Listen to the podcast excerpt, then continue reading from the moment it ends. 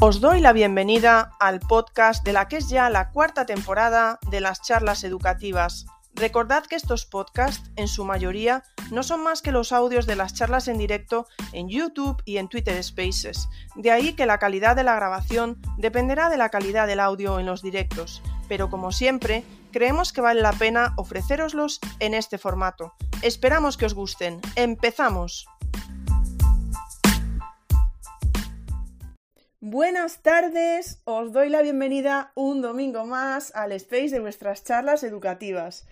Hoy no voy a decir que es una segunda parte, pero sí que es verdad que ya hemos tenido, no hace demasiado tiempo, un space donde hablamos de FP y había muchísimas ganas de seguir hablando de FP. Así que dijimos, bueno, ya haremos un space en abierto, ta, ta, ta, pero bueno, va a ser un space eh, mixto, mixto en el sentido de que va a ser medio abierto, medio cerrado, no cerrado, ¿eh? Pero sí que haremos una pregunta inicial como para, para ir abriendo boca e ir calentando a Susana, Alberto y a Mónica, tres grandes compañeros, compañeras de, de, la formación profesional y tres grandes también divulgadores que, bueno, comparten muchísimo en redes y es un placer tenerlos aquí hoy. Entonces, pues empezaremos con ellos y a partir de ahí, todos los demás que queráis eh, pedir el micro, pues podréis pedirlo. Por supuesto, también podréis participar, como siempre, con el hashtag de vuestras charlas educativas. Recordad, aunque dejéis mensajes dentro del space, por favor podéis poner el hashtag de las charlas educativas para verlos en directo. Y vuelvo a repetir, recordad, estáis todos invitados a coger el micro, a pedirlo y poder participar de todo lo que estemos hablando. Eh, recordad, eso sí, que queda grabado, si todo va bien y esperamos, ¿no? Y luego será, saldrá en YouTube, solo el audio, ¿vale? Y en podcast, para que los que os decidáis a coger el micro, que lo sepáis. ¿Qué más tengo que deciros? Como siempre, noticias de las charlas educativas. Pues el miércoles las altas capacidades vuelven a las charlas educativas y ya eh, repiten, ¿eh? Repiten y además las, las dos personas que vienen son repetidoras, que son Paulina y Marta. Y eso será el miércoles en las charlas educativas y el domingo algo que no habíamos tocado en las charlas educativas y es que vamos a hablar de codocencia. Eh, iba a decir los nombres de los participantes, pero creo que me voy a olvidar de alguien porque estoy pensando en dos y me estoy olvidando del tercero. Ah, sí, no, Elvira, Bárbara y Pedro, ¿vale? Hablaremos de codocencia con ellos. Así que yo creo que sin más, no sé por qué me da la sensación de que me estoy olvidando de algo, pero cuando me acuerde, ya os lo diré, ¿vale? Porque por ahora se me, se me ha ido. Eh, ah, vale, bueno, Susana, Alberto y Mónica, yo creo que no habíamos dicho en qué orden íbamos a hablar, o a lo mejor sí, se me está yendo a mí, pero yo creo que no habíamos puesto orden. Pero mira, yo os tengo aquí, tengo primero a Susana, luego a Alberto y luego a Mónica, y si queréis ya vamos en ese orden que os tengo así uno al lado de otro. Pero bueno, yo voy a empezar, ¿vale? Eh, vamos a empezar, bueno, ah, ya sé lo que quería deciros. Deciros, Susana, Alberto y Mónica, no sé si habéis tenido oportunidad, pero hoy he metido el debate dominguero que tenía que ver con la FP. ¿Vale? He preguntado eh, cómo creéis que está vista hoy en día la FP. ¿Vale? Eh, o si ahora os pasáis por mi Twitter podéis verlo. Eh, y bueno, está ahí. Y luego en Telegram he hecho el debate dominguero extra y he preguntado qué le parecía a la gente lo de la FP bilingüe que se está hablando ahora mismo, ¿vale? Entonces, bueno, pues la verdad están saliendo debates, eh, comentarios muy interesantes y luego si tal, si hay alguien por ahí que haya participado o que los haya visto y quiera comentar algo de ellos, también podéis hacerlo. Así que sin más, eh, lo que vamos a hablar ahora y lo que la primera intervención que van a hacer Susana, Alberto y Mónica, por supuesto, además de presentarse, es que nos digan un poco qué posibles retos ven de, de la formación profesional cara al futuro. Eh, les había dicho, ¿no? ¿Qué, qué, aspectos son mejorables, por dónde mm, creen que debe ir, etcétera, etcétera. Vamos, que pueden hacer una aportación bastante libre. Y si os parece sin más, Susana, empiezas tú. Bienvenida y muchas gracias. Hola, perdona Ingrid. Eh, hola, buenas tardes a todos. Tengo la voz un poco pillada, como siempre. Eh, lo primero, darte las gracias por dejarme participar con estos cracks, con Alberto y con Mónica y contigo, que ni te cuento. Y sobre todo para hablar de algo que nos interesa tanto a todos como es la, la nueva ley de FP, con todos estos cambios que, que, estamos teniendo y con los que tanta gente está un poquito asustada ¿no? por, por todo lo que vemos por ahí. Parece ser que por fin le van a dar una vuelta de tuerca bastante grande a todo esto Y eh, bueno, respecto a lo que has puesto, sí, he visto eh, la encuesta que has hecho, la de si todavía, bueno, que cómo pensamos que, que, es el prestigio que tiene la FP en la actualidad, ¿no? Más o menos. Y yo comparto pues la mayoría de lo que han puesto la gente, que todavía, por desgracia, se ve como una opción de segunda y la gente como que te dice con una cara así un poquito con pena, no, no, mi hijo ha hecho, como dicen ellos, un módulo, ¿no? Porque le llaman módulo a los ciclos formativos, porque hay mucho desconocimiento, y ha hecho un módulo, ¿no? Y lo dicen así un poco como con pena. Aunque es verdad que luego, normalmente cuando terminan y ven que tienen muchas posibilidades de empleo, eh, cambian de opinión y se alegran, ¿no? De haber estado en la FP. Y bueno, yo incluso lo intenté con mi hija y no hubo manera quería ir a la universidad y en fin, pero yo se lo propuse y no, no fui capaz. Con respecto a la nueva ley de FP, bueno, eh, aquí bueno, yo sé los temas más o menos que van a tratar los demás y a mí me gustaría sobre todo plantear el tema de, del, del, proyecto intermodular, ¿no? Este proyecto intermodular que no viene muy bien definido en la normativa, simplemente que dice que tiene carácter integrador de todo el resto de los módulos profesionales y eh, sobre todo tiene mucho que ver pues con el profesor de FOL, pero también con el resto. A ver cómo, cómo hacemos eso, porque claro, yo lo veo desde el punto de vista del profesor de FOL que tenga que participar en un montón de proyectos intermodulares y me echo las manos a la cabeza, ¿no? que no sé ni dónde estoy. No es lo mismo ser de una familia profesional y hacerlo que tener que participar tanto en el diseño como en la puesta en marcha de tantísimo proyecto intermodular. Eh, luego he escuchado, me han comentado que igual no era tan intermodular, que bastaba con que hubiera solo un par de, un par de módulos implicados, pero yo leyendo la norma no lo entiendo así, ya veremos a ver cómo lo llevan a la práctica. Y luego sustituye al proyecto integrado, pero a diferencia del proyecto integrado, este se realiza, de bueno, los ciclos superiores, ahora lo hay tanto grado medio como grado superior, como en la básica, este se realiza a la vez que el resto de los ciclos formativos. A ver cómo va a ser el horario, cómo se va a enfocar eso, en fin, falta muchísimo por definir. Yo quería abrir un poquito el melón de esto y a ver si podemos charlar de esto un poquito. Pues nada más, no me quiero enrollar más y doy paso a mis compañeros si te parece bien. Susana. Susana, hay una pregunta aquí ya que, mm, de, María, de Mari Carmen López González que dice, por favor, que lo ha puesto muy bien con el hashtag de las charlas educativas, y pregunta, por favor, me gustaría preguntar a los profesores de FOL, pero bueno, creo que ha sido un poquito por ahí, ¿no? ¿Cómo ven el futuro de la especialidad en el proyecto de dar decreto del sistema de ordenación de la FP? Hombre, en principio yo creo que, que nos han vuelto como como indispensables, ¿no? A mí me gusta, ¿eh? Vamos, ya es una opinión personal. Veremos a ver. Claro, falta el desarrollo de las distintas comunidades autónomas, que luego cada comunidad autónoma hace lo que le da la gana. Vamos a partir de ahí, ¿no? Pero, eh, en principio, yo pienso que también tienen el condicionante del profesorado actual que a ver qué hacen con él. Luego, de alguna manera, van a tener también que, que, darle trabajo, ¿no? A toda la gente que estamos en la especialidad. Eh, veo que nos... Que bueno, a mí me gusta cómo está enfocado eh, los nuevos módulos de IP, ¿no? Eh, si bien es verdad que ahora también estamos en la básica, eh, no sé cómo va a ser la convalidación porque hablan de que de FOLA IP para convalidar bueno, perdón, de FOLA IP sí se convalida directamente, pero de IP a IP pone que hay que hacer como unas horas aparte, no sé qué, vamos, me lo he leído por encima, veremos a ver también cómo, cómo desarrollan todo esto. Todavía está un poquito en el aire, pero en principio, hasta que salga el Real Decreto no hay nada en firme, pero creo que tenemos un carácter esencial y que así nos lo dan. Y yo, por mi parte, pues hombre, a mí me gusta ser esencial.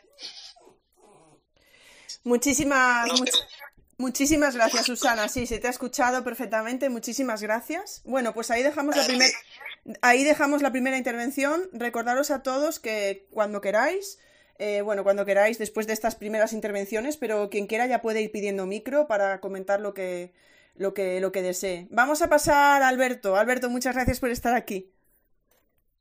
Hola Ingrid, muchísimas gracias a ti. Lo primero por, por querer contar conmigo para estar hoy en el Space. Lo primero, bueno, ha dicho que nos presentáramos. Yo soy Alberto Romero, soy profe de procedimientos sanitarios asistenciales de la familia de, sanidad.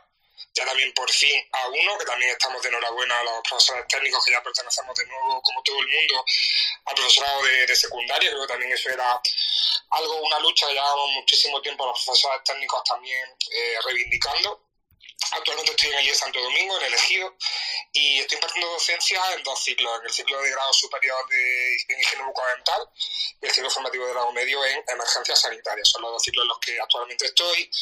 Eh, co-coordino la, la, formación profesional dual en mi centro junto con mi compañera María y bueno, si todo va bien y nos aceptan el proyecto que hemos presentado para el próximo curso, pues bueno, me, me iré a trabajar al turno de tarde para poner en marcha pues un ciclo nuevo en formación en dual, la modalidad dual, que es un poco hacia donde yo quería enfocar un poco eh, mi intervención, mi primera intervención, que es la preocupación que hay de manera generalizada de, esa obligatoriedad ¿no? que vamos a tener a partir del curso 24-25, en la que todos los ciclos formativos tendrán que tener en mayor o menor medida ese carácter dual. Un carácter dual que, a ver, es cierto, yo estoy inmerso en la, dual desde hace cuatro cursos y, es verdad, no fue fácil el comenzar con, con la dual, pero tampoco eh, tenemos que, como está ocurriendo, ¿no? que hasta que no me obliguen a que el ciclo sea dual, yo no, no voy a meterme dentro de la dual, porque creo que al, al final eso también es un fallo desde el punto de vista que, por ejemplo, estos, estos cursos hemos tenido también la posibilidad de, poder ir aprendiendo, ensayo error, también hemos tenido formaciones, es cierto que todos los años tenemos una formación específica de, dual, viendo también buenas prácticas de otros centros educativos que nos sirven también como inspiración a los centros que somos más nuevos en este, en este sentido. Y, sí que es cierto que con el tiempo, ¿no? haciendo la comparativa de hace cuatro cursos ahora, por cierto que también en mi centro la, la dual ha cambiado, ¿no? La, la, tranquilidad en la que también los docentes que estamos dentro del ciclo formativo y tenemos esas funciones de tutorización en la alternancia, pues también hace que vayamos con cierto alivio respecto a una de las cosas también muy preocupantes que es la, evaluación durante la fase de alternancia. Creo que, va a ser importante, sobre todo también viéndolo desde el punto de vista, como en, mi centro, el alumnado que ha acabado en estas tres promociones anteriores, pues bueno, eh, quien ha querido se ha quedado trabajando en la misma empresa en la que hizo todas su formación dual. Eso ya de por sí nos da, bueno, pues imaginaos la, la garantía, ¿no? No 100%, pero sí que es cierto que cuando una empresa invierte, ya no a lo mejor no tanto el dinero, pero sí el tiempo en la formación de la persona dentro de la misma y hacen una, una formación a imagen y semejanza de la filosofía ¿no? de su propia empresa y demás, pues de alguna manera también quieren que, que esa persona que han estado formando pues luego también forme parte, parte de su empresa. La ley de FP, decimos la nueva ley, pero no es tan nueva, es decir, lleva desde el año pasado publicada, lo único que es cierto es que como todavía no la estamos aplicando 100%, ¿no? básicamente no la estamos aplicando en los centros educativos de ninguna de las maneras, pues por eso decimos tanto lo de la nueva ley. Dentro de la nueva ley, actualmente, yo hablo desde el punto de vista de Andalucía, nos pedían unos requisitos muy, eh, como muy exigentes, ¿no? A la hora de los proyectos, porque tenían que tener una, una duración bastante alta a la hora de que, que el alumnado pasaba en la empresa. Desde hace dos cursos ya se redujo y, y, la formación en centros de trabajo, es decir, la fase de práctica ya también podía formar parte de, de esas horas de alternancia en la empresa y por tanto se nos exigía que solamente, o sea, teniendo el 33% del total de las horas de un ciclo formativo, que por lo general los ciclos que, que estamos teniendo ya en dual son de 2.000 horas, es decir, teniendo 666 horas eh, en la empresa durante los dos cursos podríamos echar un proyecto adelante. Con la ley de, de FP, eh, con esta ley se va a diferenciar básicamente dos, tipos ¿no? de, modalidades dentro de la propia dual incluso. Eh, una en la que por un lado vamos a tener esos ciclos en los que su dualización como tal no, o sea, sea entre un 25% y un 30, un 35 y aquella que tenga más de un 35%. Y sobre todo también una de las diferencias o, grandes eh, avances también en las que ya se establece también que, que en esos ciclos en los que la duración de esa alternancia en la empresa eh, esa formación que se va a hacer con, en el sector, dentro del propio sector productivo eh, y tenga más del 35% de la carga lectiva total del, del, ciclo, eh, sí que tendrán la obligatoriedad ¿no? de, hacer un contrato en formación al alumnado. Es una de las cosas, y, y ya no me voy ya muchísimo más respecto a esto, para también dar paso a la Mónica, una de las cosas que para mí está siendo eh, una lucha constante con las empresas. Eh, es cierto que no, cuando estamos hablando de empresas, en, mi caso, ¿no? En mi centro, son empresas que a lo mejor están formadas por tres, cuatro trabajadores, por tanto, el asumir a un alumno o una alumna ¿no? en formación también supone un, un, reembolso de dinero por su parte, ya no tanto a nivel de darle de alta la seguridad social, que eso al final se bonifica, pero sí que es cierto que a nivel de la cuantía que se establezca o bien la generación de la nómina por parte de la gestoría, pues eso muchas veces también hace que tengamos que estar muy encima de las empresas que en un principio se han comprometido a becar al alumnado y de hecho eh, hoy en día no los, ciclos formativos eh, que desde hace tres cursos se ofertan como nuevos en formación dual en Andalucía obligatoriamente las plazas que se oferten tienen que estar becadas, si no, eh, el proyecto en sí no, sale adelante. Una de las suertes o de las grandes suertes que vamos a tener si nos dan el ciclo para el curso que viene en mi centro es que al ser con una empresa pública no tenemos esa obligatoriedad ¿no? de, la, de, que el alumnado esté becado, entonces ya de por sí eso también nos mm, relaja ¿no? al profesorado para poder encontrar plazas. Ya de por sí este año está costando muchísimo trabajo, que también a todos los temas que podamos dejar ahí, ¿no? Para la formación en centros de trabajo de colocar, y, digo colocar porque al final estamos como si fuésemos una agencia de empleo, colocando al alumnado en empresas públicas que tienen la obligación de asumir, y yo hablo desde el sector de la sanidad, en la que, mm, bueno, los hospitales privados pues tienen su cabida, pero sobre todo la formación de nuestro alumnado queremos que sean en los hospitales públicos, y además si son universitarios mejor todavía, y nos estamos viendo eh, con serios problemas en la provincia de Almería, de la que estoy yo, pero en todas las provincias de manera generalizada, para poder dar una formación de calidad a nuestro alumnado eh, en la fase final de, su formación, en la, en la, formación en centros de trabajo, en los centros hospitalarios, porque ya tenemos que estar teniendo una lucha encarnizada con eh, empresas privadas, con empresas concertadas de formación, que se adelantan incluso las horas de formación en centros de trabajo para que puedan comenzar antes. Y todo eso al final nos hace que tengamos que estar pues mm, eh, con un nivel de alerta y tensión hasta poder conseguir y confirmar las plazas que vamos a tener. Y sin ir más lejos, pues, por ejemplo, eh, este año, que soy tutor de, de emergencia sanitaria y que me he encargado de, de realizar todos los convenios de colaboración, bueno, pues cuando la, el alumnado ha pedido ¿no? las preferencias para ocupar un puesto, que normalmente siempre teníamos en nuestro centro asignado, porque tengo que recordar que, por ejemplo, para el alumnado de emergencia sanitaria solo hay una empresa en toda la provincia con la que podemos trabajar. Por tanto, es o se trabaja con esa empresa o es imposible. Es la empresa que tiene el concierto con el Servicio Andaluz de Salud a nivel de emergencia extrahospitalaria. Cuando de repente fuimos a hacer la petición, nos encontramos con que ya contábamos con ocho plazas menos de las que normalmente disponíamos. Hemos tenido suerte y digo suerte entre comillas porque esto no es ninguna suerte, que bueno, hay alumnado haciendo su formación en centros de trabajo en diferentes países de Europa con una beca Erasmus y por tanto eso también nos ha hecho que bueno, dentro de los malos, pues hayamos tenido que mover muy poco al alumnado de sus preferencias, pero que se tienen que desplazar a bastantes kilómetros ya no del centro educativo, sino de su propio domicilio para poder hacer esa formación. Por tanto, a mí la gran preocupación que me da la formación dual, lo que nos viene de formación eh, profesional dual, eh, es cómo vamos a poder colocar a nuestro alumnado en las diferentes empresas. Eso es una preocupación que además creo que, no es ya dentro de los cursos ¿no? que, ya tenemos, sino que, ya está ocurriendo con la formación en centros de trabajo. Entonces, creo que también las administraciones en este sentido, sobre todo, nos tienen que asegurar a las empresas, a los centros públicos, que en las plazas que se están ofertando, si se están ofertando 20, se están ofertando 30, las que sean, tienen que asegurarle que ese alumnado va a poder realizar su formación en centros de trabajo eh, en, bueno, en condiciones de calidad y como se hubiese hecho en, otra, en otras circunstancias.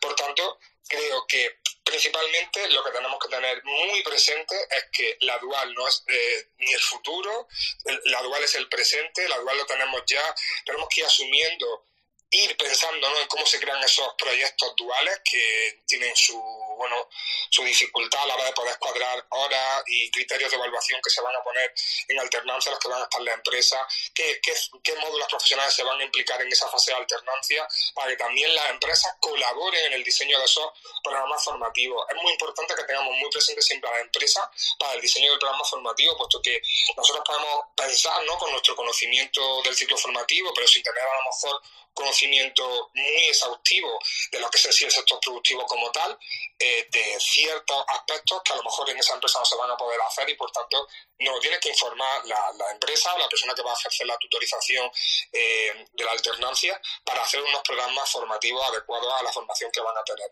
Así que dejo ahí varios, varios temas, eh, Ingrid, y, y hasta que cuando ahora intervenga Mónica, pues continuamos hablando. Muchas gracias, Alberto. Bueno, sí que tenemos alguna pregunta, pero hay una en concreto, Alberto, que la hace Gafas de Fall. Eh, hola, buenas tardes, me alegro mucho de que estés por aquí.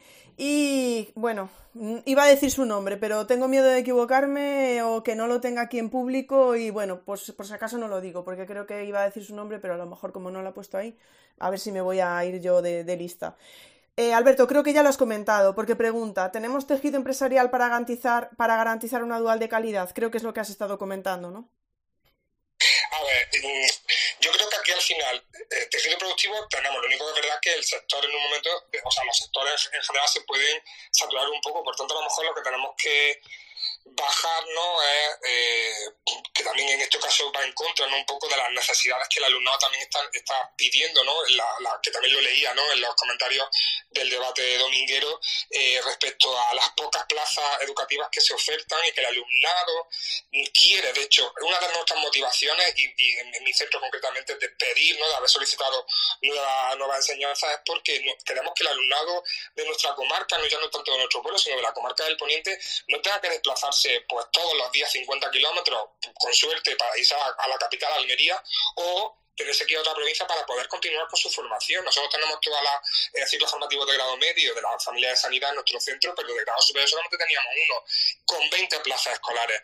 Teniendo en cuenta que actualmente acaban, vamos a poner una media de 80 80 alumnos y alumnas cada año, ¿Qué, qué, ¿Qué, continuidad le podemos dar a ese alumnado para seguir formándose en grado superior? En nuestro centro, básicamente ninguno. Y de nuestra comarca, en el poniente almeriense, el único centro en el que se imparten enseñanzas de la familia de sanidad es el nuestro, es como el, el de referencia. Por tanto, creo que en, este caso, tanto en las eh, administraciones, tanto las educativas, como en este caso empleo, ¿no? O sanidad en nuestro caso, porque nosotros para, para solicitar las plazas tenemos que hacer una mesa de negociación todos los años a final de curso, en la que se une educación educación y salud para llegar a un acuerdo con las plazas que, se van que nos van a, dar a cada uno de los centros para realizar esa, esa formación en centros de trabajo, o en nuestro caso, ¿no? que hemos tenido que hacer también esa, bueno, saltarme un poco los trámites para poder tener esa viabilidad del proyecto dual, eh, tienen que llegar a un acuerdo y sobre todo también que las empresas de alguna manera conozcan realmente que dual no significa formación en centros de trabajo, que es una de las también de las luchas que tenemos.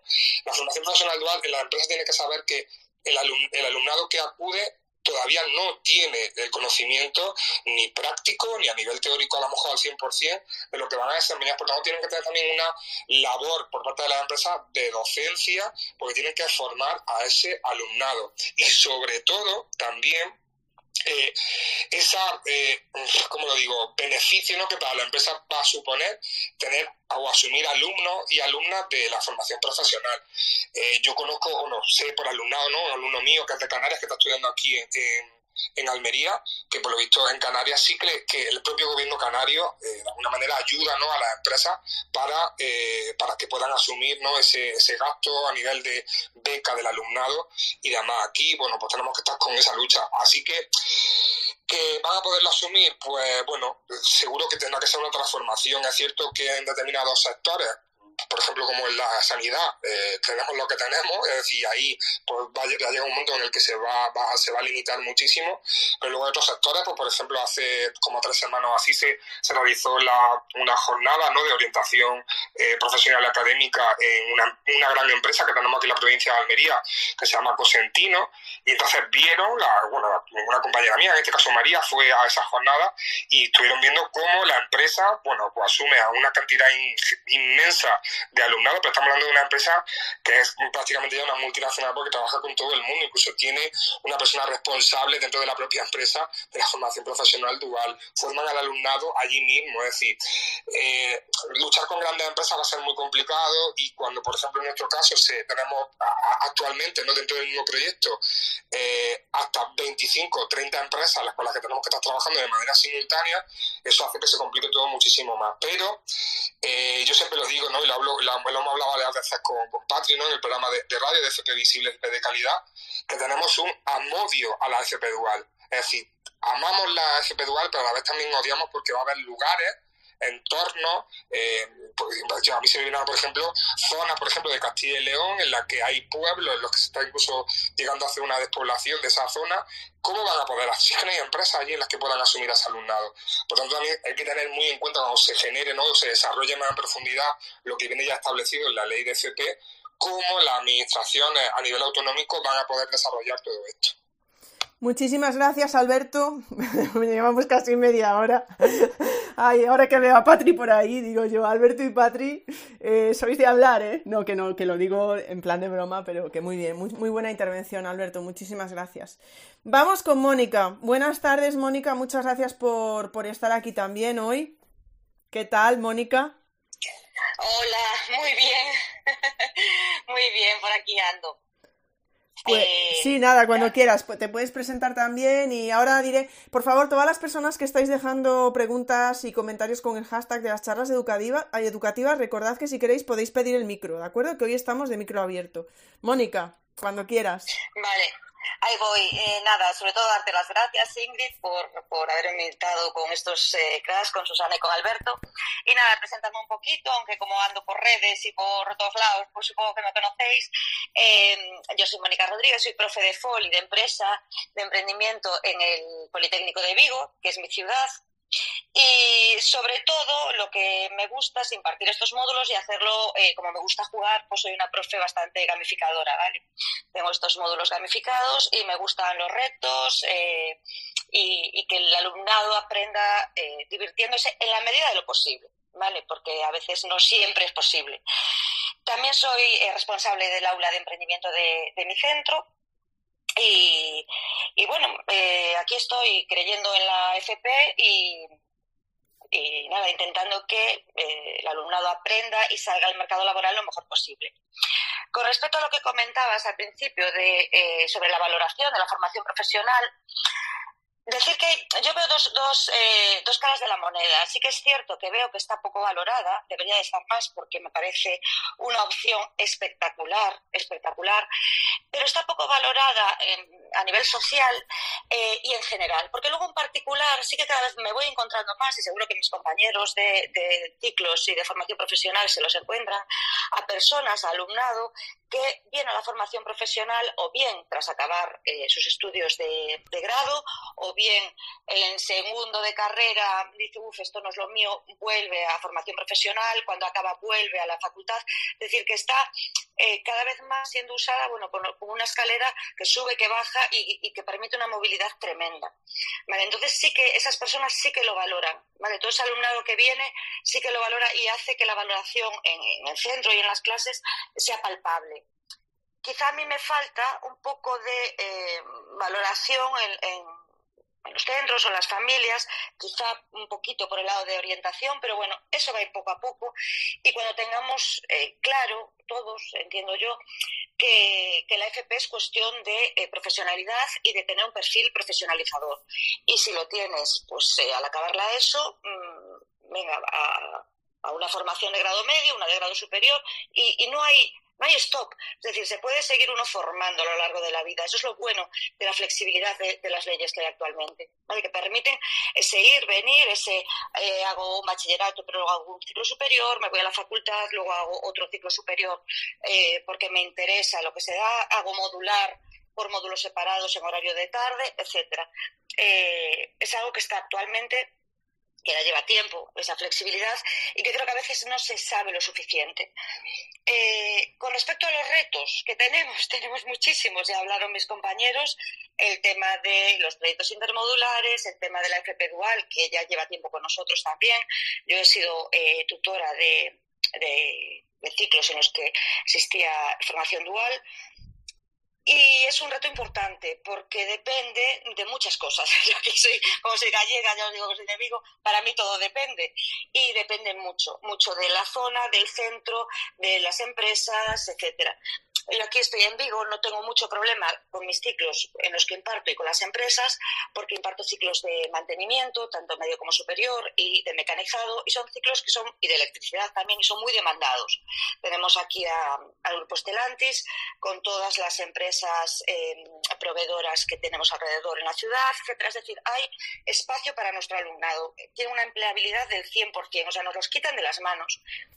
¿Qué ocurre? Eh, hay que ver también muy bien en, en, la durabilidad que exista una formación integral del alumnado. Porque a veces nosotros, no sé si os pasa al resto de profesorado de FP, nos encontramos con que quieren mucho al alumno a la imagen y semejanza de la empresa. Y nosotros también desde el punto de vista educativo tenemos que, eh, ese alumnado, tenemos que permitir que salga al mercado pudiendo ir a esa empresa o a cualquier otra que tenga un perfil profesionalizador de su título. Entonces, ahí es donde está un poco el choque, el tener que hablar, el adaptarse. Mucha comunicación hace falta en, en los en, FP Dual, mucha. A veces los centros eh, no saben lo que hacen las empresas, las empresas no saben lo que hacen los centros, pero nosotros tenemos muchas reuniones, muchos contactos, vamos a la empresa, viene a la empresa al centro para que vean, porque a veces es que no es posible hacer una dual. ¿Por qué? Porque, entre otras cosas, a lo mejor no tiene una máquina, la empresa que le permita al alumno llegar a un resultado de aprendizaje que tiene que, llegar a él. Pues bueno, pues eso lo tendrás que hacer en, en, el centro y en la empresa haces otras cosas. O, por ejemplo, en mi caso, como profesora de FOL, hay cosas que la empresa no se va a parar tanto a, a, a que el alumno o la alumna conozca, ¿no? Sus derechos laborales, etcétera. Hay cosas que tiene que ver en, que tiene que ver en el centro. Entonces, bueno, por ejemplo, la ley sí que recoge que la parte de prevención de riesgos se tiene que ver en el centro. Eh, seremos los profesores de FOL los que impartamos esa parte de prevención de riesgos importantísima para que el alumnado vaya, vaya a la empresa y se, en principio en la ley mmm, se recoge que tenemos que darla en los centros, el profesorado de FOL. Entonces, bueno, yo creo que con buen eh, querer hacer por parte de todos, porque el alumnado sea el beneficiario de todo esto y con mucha comunicación podemos llegar, es que yo soy muy positiva, podemos llegar a un punto eh, interesante y en el que todos ganemos y sobre todo la sociedad cambie. Porque los retos, como digo, dije al principio, de, nuestra formación profesional de cara al futuro son espectaculares. Futuro cambia a pasos agigantados. Ahora tenemos eso, la irrupción de la inteligencia artificial que está es, es, como un tsunami y tenemos que preparar a nuestro alumnado para todo eso, ¿vale? Y con mucha eh, comunicación, con un seguimiento importantísimo de lo que aprenden, no aprenden, lo que llegan a conseguir o no, y intentando eso, pues eh, ser flexibles, comunicativos y con buen, eso, teniendo el objetivo principal de que nuestro alumnado tiene que eh, estar en ese mercado laboral con las mejores condiciones posibles, por el bien de todos y de la sociedad. Y aquí os dejo. Muchísimas gracias, Mónica. Bueno, pues justo eh, tenemos varias preguntas por ahí, varios comentarios, y justo dos preguntas las lanzaba Josep, pero que al final se ha decidido a coger el micro. Así que, Josep, cuando quieras, recordad, por favor, que podéis coger el micro cuando queráis y recordad que queda grabado, ¿vale? Para que luego no digáis. Eh, Josep, cuando quieras le puedes dar al micro ahí y se te escuchará. A ver, vamos a probar. Perfecto, dale. ¿Ya se me escucha? Perfectamente. Sí. Hola, buenas tardes. Ya mucho tiempo ya sin escucharos y mira, hoy que tocabais el FP, digo, bueno, comento algunas cosillas, más que nada porque como ya llevo más de 20 años trabajando en este mundo de la, de la formación profesional, fui también alumno de formación profesional, con lo cual también puedo comparar pues, cómo se hacen las cosas eh, hace ya muchos años y, y cómo se hacen ahora. Pues, no sé, casi comentarios por encima eh, tenemos que replantear un poco mmm, qué hacemos en la FP, porque aunque hacemos cosas que están súper bien, y como ha dicho mi compañera, creo que ha sido Mónica, eh, es cierto que de la universidad se nos toma como una opción B muy, muy valorada, muy positiva. Tengo muchísimos alumnos universitarios, carreras que eh, no les han dado entrada al mercado laboral o que no la han conseguido, pues bueno, pues ahí quedan para su currículum personal, pero luego llega el momento de incorporarse al mundo laboral, a intentar pues llevar dinero a casa que les dé una independencia y bueno, pues apuestan por FP, apuestan por, en, mi caso son ciclos de, de informática. En grado medio es otra realidad muy diferente, ahí ya podría hablar de una historia completamente diferente a la de grado superior, pero en grado superior, que es donde te diría que más satisfacciones tenemos, pues claro, eh, a nivel laboral me refiero, ¿eh? especialmente a nivel laboral, satisfacciones porque ayudas a reorientar a muchas personas que, bueno, pues de repente se han quedado sin trabajo, y oye, pues encuentran un camino en la informática, en el desarrollo de páginas web, desarrollo de portales web, que es lo que hacemos, y bueno, en mi escuela se hacen otras, pero por ejemplo, donde yo estoy, hablo de mi caso particular más que de mis compañeros. Y bueno, pues está muy bien porque les permiten cosas, las cosas nuevas, reciclarse, que es muy importante. Eh, antes de tocar lo de grado medio, que es una cosa muy, muy diferente, aquí tenemos unas dificultades extraordinarias y, no se nos ayuda, no tenemos, no tenemos la ayuda que necesitamos. Antes de tocar eso, pues hablaría de la dual. Yo con la dual tengo un problema y es que no veo, no veo su utilidad real en todos los ciclos. De entrada diría que también tenemos un problema, es que queremos tratar a todos los ciclos formativos igual. Y no es lo mismo un ciclo que otro. Con un ciclo puedo tener suficiente con un año de formación y luego puedo hacer otro año en dual y me parece perfecto. Y con otros ciclos como los que yo ahora acabo de comentar de desarrollo de aplicaciones web, pues igual necesitamos dos años de, de preparación muy intensa y luego entonces ya a partir de ese año, que lo he puesto en una de las preguntas, entonces enfocar, darles entrada a la dual, porque el tema del desarrollo web es muy complejo, las exigencias de las empresas son altísimas y me encuentro casos hilarantes y no dieran tanta pena como el de una alumna de este año al cual su tutor de práctica le dice que le falta base, pero precisamente le falta base porque las horas que tendría que conseguir esa base no está porque está haciendo la dual, con lo cual dice sí que sentido tiene todo esto. No sería más lógico que primero los preparáramos y una vez ya preparados en algo complicado, en este caso pues es complicado, entonces eh, fueran a desarrollarse en la empresa es que creo que es ilógico que nosotros descarguemos horas de preparación en la empresa. No tiene sentido. Cada uno tiene su papel. Si nuestro papel es formarlos para lo que se van a encontrar eh, o lo que se podrían encontrar en diferentes áreas técnicas, pues luego una vez llegues a la empresa, allí ya desarrollas alguna de esas habilidades. Porque ni ninguna empresa las desarrolla todas, ni las empresas tampoco tienen tiempo para formarte. En las empresas, pues hay gente que tiene sus responsabilidades y luego, como extra, pues está pues ayudando a nuestros chicos y chicas. Y perfecto, pero claro, tienen unos límites. Ellos, ellos también tienen sus proyectos y tienen su actividad. Entonces, no son profesores, no estamos nosotros en la empresa guiándoles dentro de la empresa, es que no colaboramos con la empresa. Entonces, tú con la mejor voluntad los dejas en la empresa y luego en el mundo de la empresa te encuentras absolutamente de todo. Desde chicos que me han venido llorando que les sacara de esa empresa a chicos que están encantados y han acabado consiguiendo un contrato en la empresa. Entonces, eh, coger y lanzarnos al mundo de la dual, quitarnos esas horas de formación o quitárselo a ellos, porque nosotros realmente a nosotros sí nos, afecta porque son horas que perdemos y eso puede repercutir a la larga en, la, cantidad de docentes que hay en un centro. Pero aparte de eso, a quien les estamos robando formaciones a los chicos. Por tanto, me parece que lo primero es vamos a formarlos todo lo que todo lo mejor que podamos y luego ya, o qué bien si pueden tener un año de experiencia laboral, porque eso les viene fenomenal porque ellos lo quieren. Muchos se van a dual por decir, es casi cuando tengo un currículum, puedo decir que llevo un año trabajando y eso me abrirá más puertas. Y tienen razón, estoy con ellos ahí, pero el problema es que no es el momento. El problema es que no es el momento, porque justo se pierden el segundo curso, que es cuando los especializamos más, que es cuando necesitamos que estén más concentrados, es el curso más difícil. Y ahí, por ejemplo, pues muchas veces no están porque están en la dual o vienen agotados porque han estado haciendo la dual y ya no están, están cansados, ya no te, no te prestan la misma atención o ya no te pueden hacer las prácticas. Entonces ahí, yo la dual me la replantearía muy seriamente. Tenemos que ser mucho más profesionales también en ese planteamiento, creo. Josep, me encanta. Sí, no, no, me encanta tener este otro punto de vista que estás dando, me, está encantando y sí, que, quiero que sigas con la de la FP de grado medio, por supuesto. aquí, mm, aquí me puede hervir más la sangre, vamos a intentar ir tranquilo. Y es, eh, claro, la FP de grado medio es otra realidad diferente. Muchos de los chicos que nos llegan son chicos donde al no haberle sido bien bachillerato, donde a lo mejor ni siquiera haberle sido demasiado bien pues otras cosas en los estudios en general y procedentes pues de una FP básica o procedentes de lo que antes se llamamos aquí el PQPI, pues nos llegan y, claro, pues muchos nos llegan pues con unas dificultades eh, importantes. Algunos totalmente desmotivados, o sea, no tienen ninguna dificultad más allá, que están absolutamente desmotivados del sistema y tenemos que recuperarlos. En teoría con una cosa que han elegido ellos, que es el estudio de informática. Luego descubren que la informática no es lo que ellos esperaban, pero bueno, eso ya sería otra historia.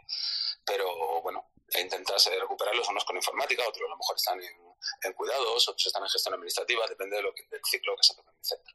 Pero bueno, mi, mi parte es la informática, yo convivo con ellos en la informática. Y claro, pues primero recupéralos, porque vienen de unas experiencias muy desagradables. Otros, mira, tienen la suerte que no, que vienen con toda la ilusión, vienen con todas las ganas y estos casi casi ya tiran solos, estos ya van tirando solos. Pero luego tenemos el problema de las necesidades especiales. Hay que ver la cantidad, que ha salido incluso en artículos de periódico, la cantidad de chicos y chicas con necesidades especiales que nos llegan y nos llegan eh, algunos con ellas diagnosticadas, otros no tenemos diagnóstico ninguno, pero por simple observación, en mi caso y otros compañeros tras veintipico años dando clase, vemos que ahí hay problemas, pero busca si no hay información pero luego con el tiempo van saliendo las pruebas y no sé qué, y sí, evidentemente, pues este chico tenía, un autismo, este chico tenía no sé qué, ay va, esta chica tenía no sé cuánto, ya, pero esto. Luego otros te encuentras con que ya tenían problemas detectados desde los ocho años, como un chico al que he tenido que despedir hace una semana, diciéndole a la madre que lo siento mucho, pero es que aquí ya no podemos hacer nada más por él, es que ya no está a gusto, es cierto que ha estado muy bien y que ha sido el único centro de los que ha visitado donde no le no, no, no, le han acosado, ni le han pegado, ni le han hecho cosas que dan vergüenza ajena a reproducir. Y, dices, ya, pero es que no esto no es un sitio para estar, o sea, es un sitio para aprender, para que puedas tener oportunidades, pero a lo mejor nosotros no te, no te podemos ayudar aquí, no te podemos ofrecer esto, porque no te vemos en este mundo laboral al cual te empujaríamos si, si te lo aprobáramos, si te ayudáramos a seguir, pero es que tampoco tienes ese interés. Entonces, claro, igual que con algunos casos, hay unas remontadas espectaculares que eso también nos ha generado cierta fama.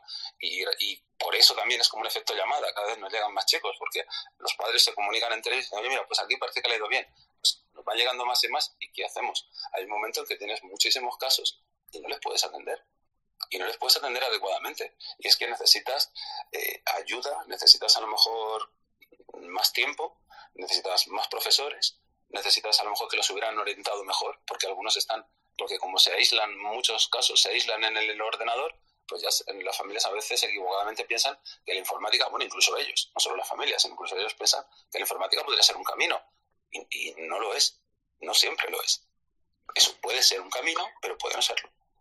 Y es complicado luego lidiar con cuando tienes tantos casos o tienes muchos casos y, y no sabes no sabes ya cómo atenderlos, eh, se, algunos se van quedando atrás, si no se quedan ellos atrás, entonces tienes que quitar tu atención del resto del alumnado, el resto del alumnado tiene exactamente los mismos derechos de ser atendido, pero no puedes porque vas a priorizar y bueno, y luego los chicos que sin ser altas capacidades pues tienen pues facilidad para, para, aprender y que tú les tendrías que poner retos mayores, eh, pues a estos ya les tienes que dejar ya decir, madre mía, si es que, ¿cómo voy a ponerle retos mayores si no llego? Si es que cuando voy a intentar hablar con él ya han pasado dos horas, ya se me acabó la clase hace dos horas y no he podido llegar a hablar con él y decirle, oye, ¿qué te parece si hacemos tal cosa y así pues aprenden más por tu cuenta?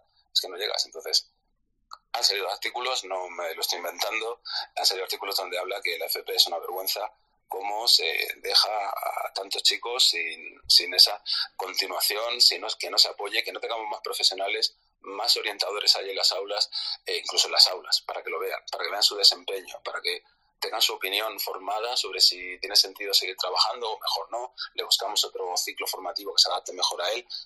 Hay muchísimo aquí, muchísimo margen, porque luego estos chicos tenemos que hacer algo con ellos. Tenemos que ayudarles a encontrar un camino.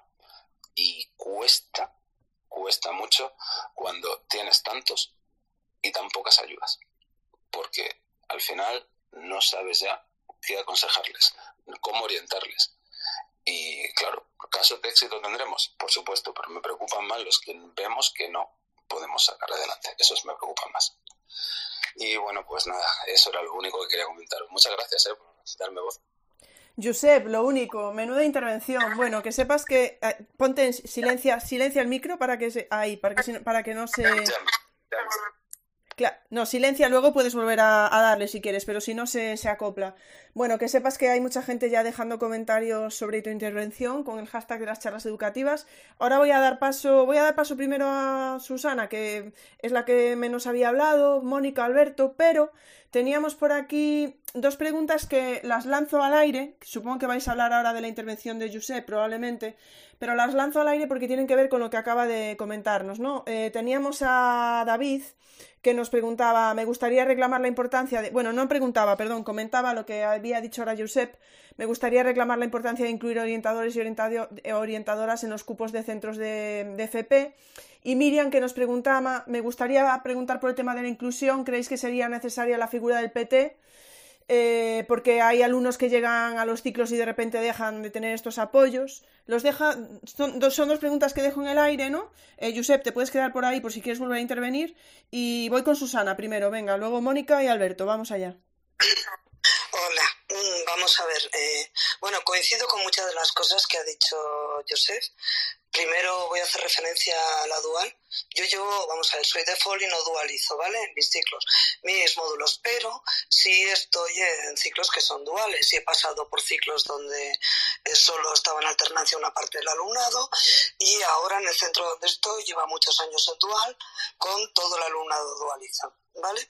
Eh, eh, creo que tiene razón respecto a lo de que no todos los ciclos son iguales. Yo imagino que lo ve desde el punto de vista pues de los módulos que dará, que serán pues DAO y sistemas y tal.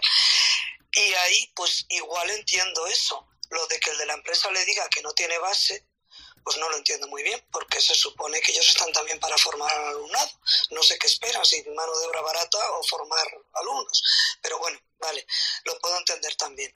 Eh, si es verdad que yo mi experiencia, que los ciclos que doy son, por ejemplo, infantil, atención a la dependencia, em, también en cocina, restaurante y bar, a, a, muchos de estos chavales la dual para ellos es una vía de escape. Son niños eh, bueno, niños y niñas que no sirven para estar en un aula sentados. Sin embargo, funcionan estupendamente bien en las empresas. Luego, efectivamente, cada ciclo es un mundo.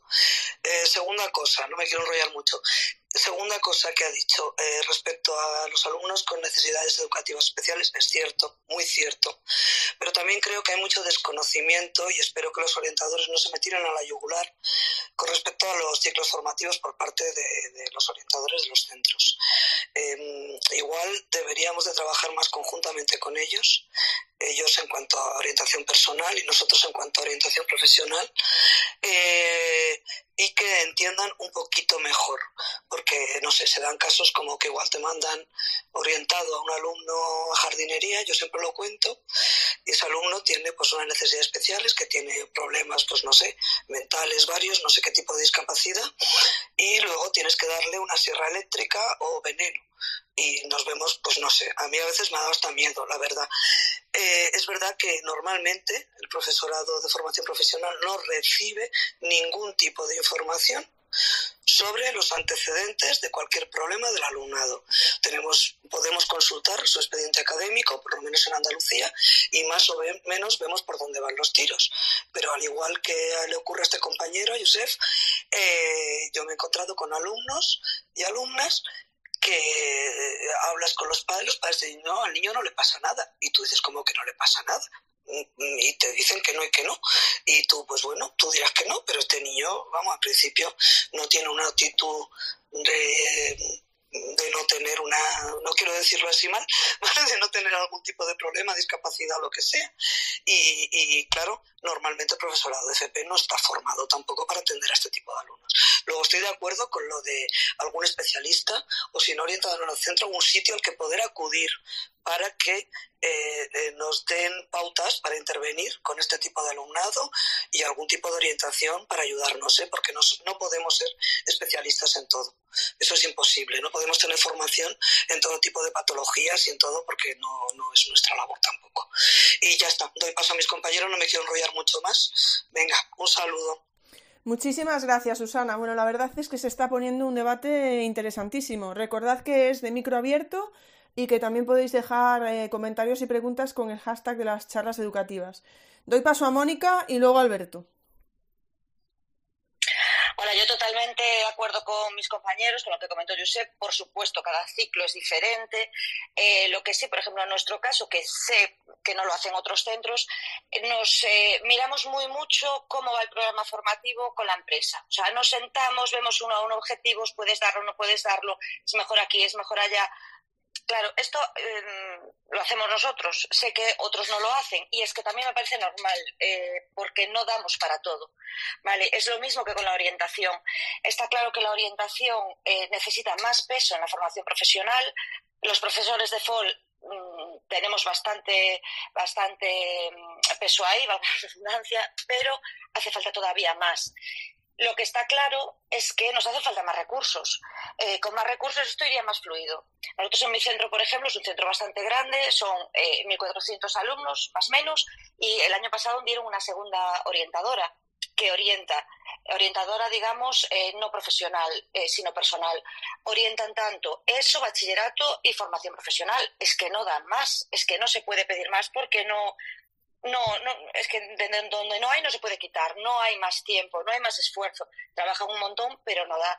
Entonces, eh, con más recursos probablemente esto iría más fluido. ¿Qué pasa? Que trabajamos con los recursos que tenemos y tenemos lo que tenemos. Con respecto a la orientación, también decir que comentaba Josep el tema de de las salidas profesionales que hay en los ciclos, esto es otro error que muchas veces se hace. Es decir, eh, a mí me viene alumnado, alumnado que dice, no, yo, ¿por qué estás haciendo este ciclo? ¿no? Oh, porque tiene salida, porque se trabaja, pero a ver, a ti te gusta, tú sabes lo que vas a hacer aquí. Y, y luego te das cuenta a mitad de curso que tú no encajarías mejor en otro.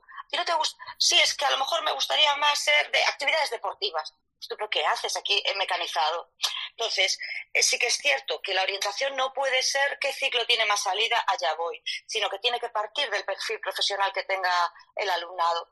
Todo eso, como digo, requiere mucho trabajo y ese trabajo hacemos lo que podemos, tanto el profesor de FOL, los tutores, como eh, los eh, orientadores de centros, pero es que yo creo que el tema es que faltan, aquí la administración tendría que dar más recursos, porque con más recursos iría esto más fluido. Por lo menos en mi centro no pueden dar más los, las orientaciones que, hay. Y, nada más comentar que sí, tengo apoyos, pero claro, en lo que pueden dar, porque eh, con tanto alumno, con tanta problemática, etcétera, es que están a tope, a tope. Muchísim... el micro. Muchísimas gracias, Mónica. Voy a dar paso a Alberto. Tenemos por aquí una un comentario de Carmen Sierra que dice, en el centro donde estudió mi hija, en la ficha de inscripción preguntaban sobre necesidades especiales y una vez que empezó tuvo una reunión. Bueno, no puso nada más, pero bueno, lo dejo ahí en, en el, bueno, como comentario. Alberto, cuando quieras. Bueno, voy a, estoy aquí tomando notas para que no se me olvide nada de lo que quiero decir. Prometo que voy a ser breve, Ingrid. Eh, respecto a la actualización, ¿no? que decía el compañero antes, Josep, eh, la propia normativa ya establece la posibilidad de flexibilizar esa dual y de cara a esa dual que hemos hablado de que va a ser entre un 25 y un 35%, se va a poder establecer, no como ahora, que nos obligan que el primer trimestre sea de eh, formación en, la, en, el centro y luego a partir del, del segundo trimestre se pueden ir a las empresas. En cambio, en el segundo no nos dicen el tiempo. Aquí, pues, básicamente, con esa flexibilización vamos a poder perfectamente dar una formación integrada integrar, mejor dicho, al alumnado durante eh, pues incluso dos trimestres, dos trimestres y medio, aglutinando todas las horas de dualización, en este caso de, de, alternancia en la empresa, como a final de curso, en el que ya todos los criterios de evaluación que consideramos que son básicos para que tengan que ir antes, antes de ir a la empresa, de ahí cuando decía yo la importancia de hacer, de hacer ese programa formativo y establecer esos criterios de evaluación dentro de cada uno de los resultados de aprendizaje que son básicos, que el alumnado tiene que conocer antes de ir a la empresa, por lo menos para eh, poder funcionar, mientras que la empresa, en este caso, que previamente ha firmado un compromiso y en ese compromiso se establece que tiene que formar al alumnado, eh, de ahí que tengamos que hacer esa, ese papel de prospección, el profesorado o bien la coordinación dual, de buscar empresas, hay que explicarle realmente y tienen que leer lo que, a lo que se van a comprometer. Que el compromiso no es tener una persona como cuando asumen tener una persona en, en formación en centros de trabajo, que en muchas ocasiones también llegan a las empresas y bueno, se encuentran incluso más perdidos como están haciendo la dual. Y ahí lo quiero dejar porque va a depender también muchísimo de los ciclos. Por otro lado, respecto al alumnado NEAE, ¿no? creo que es fundamental, como indicaban antes, la orientación, eh, la orientación, la orientación académica y ver realmente mmm, cuál es el talento de ese alumnado, que se tiene que desplazar para hacer un ciclo formativo que se, que se acorde a sus necesidades pues se tendrá que desplazar. Aquí en Andalucía existen becas también para el alumnado para irse a residencias escolares, a capitales de provincia, en las que tienen una oferta formativa mayor más allá del pueblo en el que viven. Por tanto, el problema principal que nos encontramos muchas veces es que el alumnado hace un ciclo formativo porque está al lado de su casa como decía antes Mónica, porque cree que tiene salida, pero ¿te gusta realmente lo que, lo que vas a hacer? Si no te gusta, ¿qué haces aquí? O sea, es que realmente es que, o, lo voy a contar también, yo antes decía al compañero que era alumno de, de, formación profesional, yo un poco, entre comillas, por presión social, aunque no fue así, porque al final yo también estoy encantado de ser enfermero, aunque ahora ya soy, soy docente, soy profesor, pero yo me matriculé en un ciclo formativo de grado superior de la familia de sanidad porque no quería estudiar una carrera universitaria. Mis padres tuve la suerte que me apoyaron finalmente entre a la carrera y la hice y encantado de la vida, ¿no? Pero que a, nivel, hay veces que también que por presión social te decide irte a la universidad porque de alguna manera, ¿no? Hay que haber ciertos formativos, es cierto que ahora también está cambiando muchísimo, también los docentes que estamos en formación profesional, estamos eh, quitando ese estigma que tiene la formación profesional en general, ¿no? Eh, o, eso, o estamos intentando, ahí con esos hashtags de soy de FP, FP visible, la importancia, ¿no? De la formación profesional dentro del sector productivo.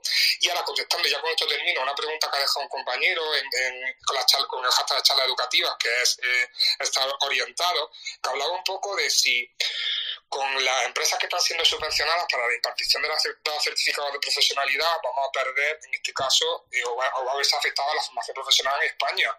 Y bueno, pues creo que no, porque básicamente dentro de la ley de FP el grado A, B y C va encaminado en eso, a conseguir de manera parcial o bien un certificado de, profesional, de profesionalidad o bien una unidad de competencia. Y con eso, el alumnado que ha podido obtener de esa forma, esa competencia profesional va a poder irse a un centro educativo y con la oferta modular, como indicaba Mónica, con esa oferta parcial diferenciada o parcial complementaria, cursar mm, a un ritmo diferente por las necesidades, porque tiene una vida, porque tiene que conciliar, poder tener una titulación un, perdón, una titulación eh, formativa eh, y sobre todo porque hay determinados módulos profesionales que no están asociados a unidades de, a unidades de competencia y por tanto van a tener que sí o sí o matricularse en un centro educativo de manera presencial o a distancia, o bien presentarse a las pruebas de, obtención del título, esas pruebas libres, para poder finalmente obtener y tener la posibilidad de hacer la formación en centros de trabajo. O sea, aquí en Andalucía, y creo que en otros en otras comunidades autónomas pasa lo mismo,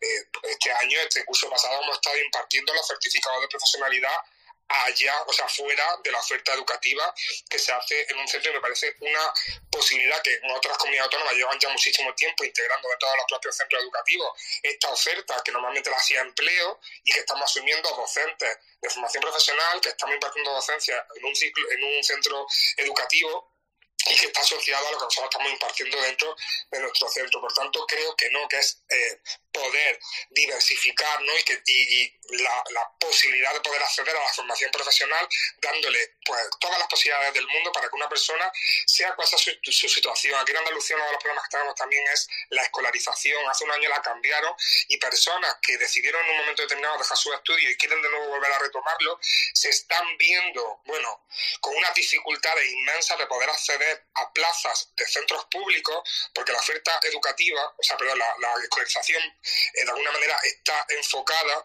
hacia el alumnado que finaliza este curso, el curso anterior, sus estudios, ya sea en este caso un ciclo formativo, la educación secundaria obligatoria o bien el bachillerato. Entonces, hace que la eh, si hacemos un mapeo ¿no? de lo que tenemos en la aula, no tiene nada que ver con lo de hace 7 u 8 años. Es decir, antes teníamos una diversidad dentro del propio grupo, con edades muy diferentes, que también hacía que la convivencia dentro de la aula fuese también incluso muchísimo más, mm, más buena y más enriquecedora. Y hoy en día pues estamos haciendo como una eh, ampliación pues, de cuarto de la ESO, una ampliación de segundo de bachillerato, y, y eso también hace que empobrezca también la experiencia formativa del alumnado que se encuentra dentro de formación profesional. Por tanto, creo que todas las posibilidades que existan para que las personas puedan acceder a tener finalmente un título formativo, ya sea de grado medio o de grado superior, creo que tenemos que apoyarlo y sobre todo que, que lo que les permita a esas personas finalmente cualificarse y cualificarse de manera eh, satisfactoria. Muchísimas gracias, Alberto. Bueno, tenía la pregunta por ahí de estar orientados pendiente, pero ya la he borrado, le he puesto un tic porque ya la has sacado tú, Alberto, así que genial. Tengo otra por ahí pendiente, pero primero le quiero dar paso a Inés y a Julio. Inés, buenas tardes. Buenas tardes. Pues mira, eh, yo no soy profesora de FP, mi marido sí, pero yo no. y es un tema del que hablamos muchísimas, muchísimas veces en casa.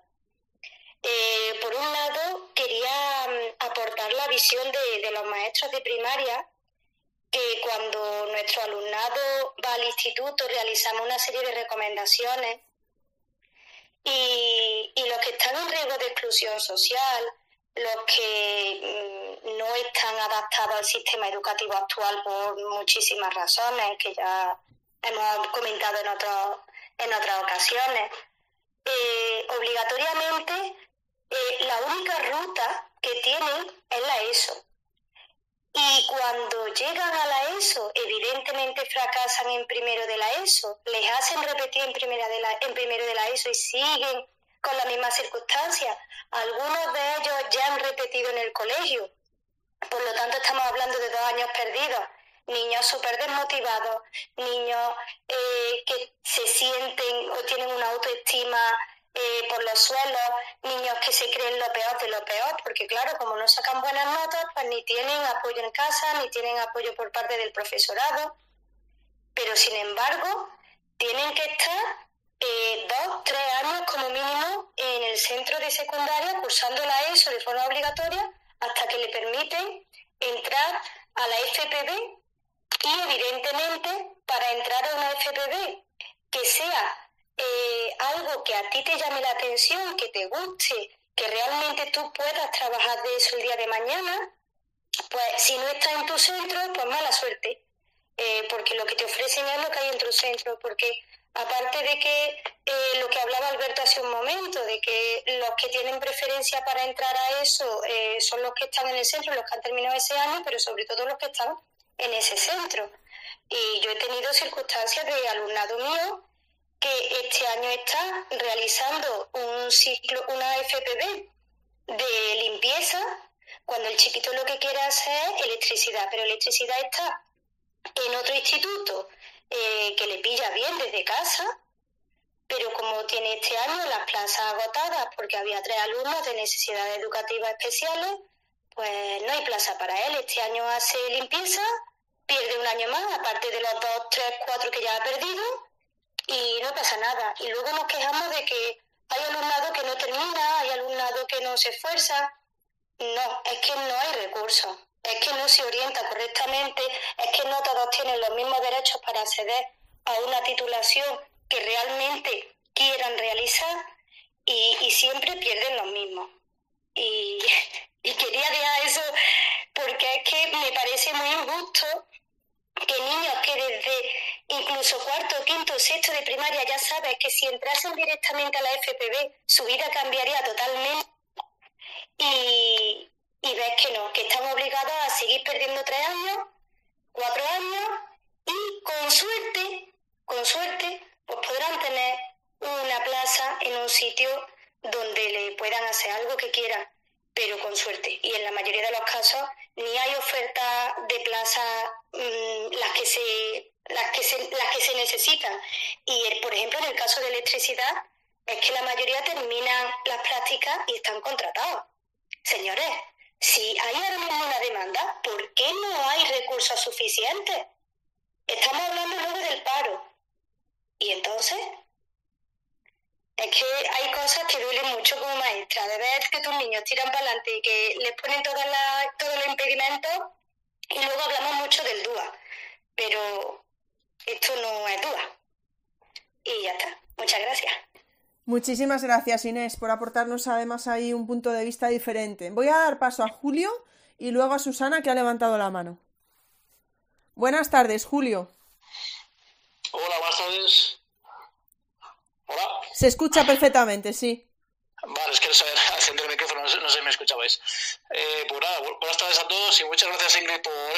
Charla tan interesante sobre la FP porque me parece súper, eh, vamos, interesantísima.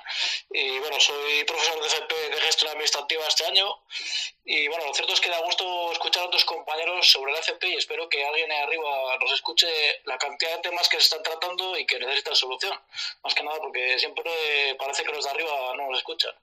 Y bueno, el problema que estás comentando varios frente a la orientación educativa, eh, yo tengo desde alumnos que están mal orientados hasta alumnos que no saben qué quieren hacer, alumnos que no han sido diagnosticados y sobre los que no existen informes. Y bueno, la verdad es que reivindico un poco la importancia de los departamentos de orientación y el gran trabajo que hacen, porque yo ya, ya os he comentado en el, en el Twitter que si el departamento de orientación yo estaría vendido este año. Tengo un, un, grupo de chavales de FP básica en el cual cada semana pues me reúno con la orientación para hablar de cada uno de ellos. Eh, incluso les llamamos varias veces pues, por si tienen cualquier tipo de problema, eh, que nos vayan indicando pues eh, que, que, piensan, que se sienten y, muchos de ellos pues es que vienen rebotados de la ESO hacer un grado de FP básica. Muchos de ellos, bueno, algunos, no todos, eh, han sido mal orientados, a que no, no, no, deberían estar ahí porque tienen capacidad suficiente, otros sí. Y esa es, mi, esa es también mi, mi parecer, que los departamentos de orientación en, bueno, creo que en FP básica, pero también en grado medio y en grado superior, son súper super importantes para saber orientar a los alumnos y bueno, también al profesor, porque muchas veces no sabemos ni tenemos eh, mecanismos o, formas de, de, actuar cuando tenemos algún tipo de problema en el aula con alumnos disruptivos, alumnos que tienen cualquier tipo de, eh, por ejemplo, si, son TDAH o tienen algún tipo de retraso madurativo y ese es mi, vamos, mi, mi comentario que creo que varios estáis eh, dando también hablando sobre el mismo tema. Muchísimas gracias, Julio. Una aportación muy interesante, de verdad. Muchas gracias por participar. Si quieres, puedes silenciar el micro y, bueno, todos los que estáis por aquí, si luego queréis, volver a decir algo, podéis hacerlo. Había pedido Beth Susana y luego Alberto. Mm, bueno, yo quería un poco comentar lo que ha dicho eh, Inés, era la señora que ha hablado antes. Inés, Inés, sí. Vamos a ver, eh, aquí el principal problema que yo veo es que la edad mínima para trabajar en este país son 16 años. Eh, bueno, en este país, la Unión Europea, 15, ¿no? Porque antes si trabajasen, pues sería trabajo infantil y está prohibido. Entonces, que mm, quizá tendríamos que tener algún itinerario en secundaria, eh, desde cursos, desde los primeros cursos, un poquito menos académico, ¿no? Por decirlo de alguna manera, como tienen otros países, pues no digo que no. ¿eh? Cada vez se están haciendo itinerarios más diversos, pero es verdad que en la actualidad, pues casi todos tienen que pasar por el aro de, de, las mismas asignaturas, ¿no? Y es verdad que, que, hay niños que, y niñas que igual eh, pues por sus capacidades o por sus intereses o por lo que sea, eh, no están preparados o no tienen la madurez suficiente, aunque muchos es verdad que es tema de madurez y luego se reconducen. ¿eh? ¿Cuántos habremos visto que nos han mandado un grado medio y es simplemente pues eso, que han tenido unos años poco maduros y luego reconducen, incluso eh, terminan un grado superior o en un grado universitario? ¿eh? todo eso lo vemos habitualmente. Y, y, poco más, solo quería hacer esa, ese pequeño matiz de que en dónde los metes en algo profesionalizador, cuántos años, si no van a poder trabajar hasta los 16 años. Muchísimas gracias, muchísimas gracias, muchísimas gracias, Susana. Antes de pasar a Alberto, Alberto, sé que me vas a disculpar, voy a dar paso a Josep y luego a Alberto, venga, ¿vale? Por cambiar un poco. Venga, vamos allá. Hola, pues muchas gracias. Mira, era justo de lo que estaba comentando ahora Susana. Yo lo veo de forma diferente. Eh, es lo último que ha comentado, aunque estoy de acuerdo en lo que dice de que, claro, que no es cuestión de adelantar su incorporación al mercado laboral. De hecho, no veo ningún sentido en enfocarlo todo hacia el mercado laboral. Eh, si queremos ayudar a chicos que tienen problemas, chicos, chicas que tengan problemas de estudio, que tengan problemas de maduración, que si tenemos que ayudarles, lo que tenemos que dar es tiempo y buena formación. O sea, a lo mejor no es tan importante eh, decir, bueno, va, ¿qué va a hacer a los 16? No, es que a lo mejor no está maduro para entrar al mercado laboral hasta los 22. De hecho, si hago caso a algunos informes y algunos estudios que dicen que el cerebro humano se está desarrollando hasta los 22, de igual deberíamos replantearnos muchas cosas de cada vez cuando existe la verdadera madurez. Entonces ya a partir de ahí decir, bueno, y, la, y tanta prisa tenemos por incorporarlos al mercado laboral. Tranquilo, se van a estar trabajando hasta los 70 años, entonces no tengamos prisa no tenemos ninguna prisa en incorporarlos al mercado laboral. Lo que tenemos que intentar ayudarles a que cuando se incorporen puedan dar lo mejor de ellos para que puedan tener una, una vida totalmente digna y si es posible que no tengan que depender de nada, de ninguna ayuda ni nada. Eh, ellos tienen que poderse ayudar, tienen que poderse valer por sí mismos. No tienen que estar dependiendo de que, ah, mira, claro, como tiene este problema, bueno, pues ayúdale, dale, dale cosas que hacer, enséñale con más tiempo, búscale salidas. Ya de cuando, si para mí todo este problema perdón que ahora me meto este corte, todo este problema comienza en que muchas veces nuestros compañeros en infantil en primaria ya detectan estos problemas, los notifican y, y ahí quedan y quedan. No se toman un itinerario alternativo para personas que sabes que van a necesitar pues, un tratamiento especial, van a necesitar más tiempo, van a necesitar profesores de refuerzo, van a necesitar otras cosas y que a lo mejor pues, no pueden llegar tan lejos como llegan otros, o a lo mejor sí, pero van a, si llegan tan lejos como otros van a necesitar más tiempo. Entonces, eh, tanto que hablamos de DUA tanto que hablamos de tantas cosas, vamos a poner las cosas claras. Aquí muchos sabemos que a veces hay chicos que mm, van a tirar por caminos que les van a ser muy difíciles y que a lo mejor deberíamos orientarlos o alguien debería orientarlos hacia, hacia otros ciclos formativos o otros estudios que con la paciencia que se tenga que tener pues les permitan poco a poco pues ir cogiendo capacidades o ir cogiendo aprendizajes que, les permitan desenvolverse y tienen que saber poder desenvolverse por sí mismos. Es que el mayor empoderamiento que existe es que yo no dependa de nadie, sino que yo pueda, eh, sin necesidad de que nadie me dé ya más cosas, pues una vez ya formado, yo me pueda ganar la vida. Entonces, ¿Tiene que ser a los 16? Pues no, no tiene por qué ser a los 16. Y si a los 10 ya detectamos que tiene algunos problemas y que tiene, no puede, por ejemplo, yo que sé, alguna minupalía física, bueno, pues lo, orientamos hacia, hacia otro lado. Y yo creo que aquí lo que pasa es que falta atajar los problemas desde la raíz.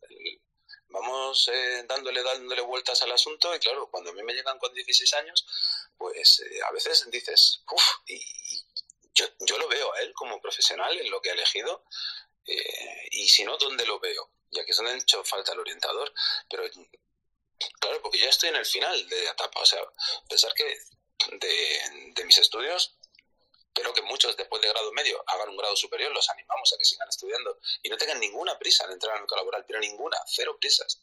Primero que se formen, que hagan cosas que les guste y donde ellos se sientan capacitados y luego de trabajar ya tendrán tiempo. Pero claro, es que hay veces que dices, y ya, pero ¿y de qué? ¿En qué escuela?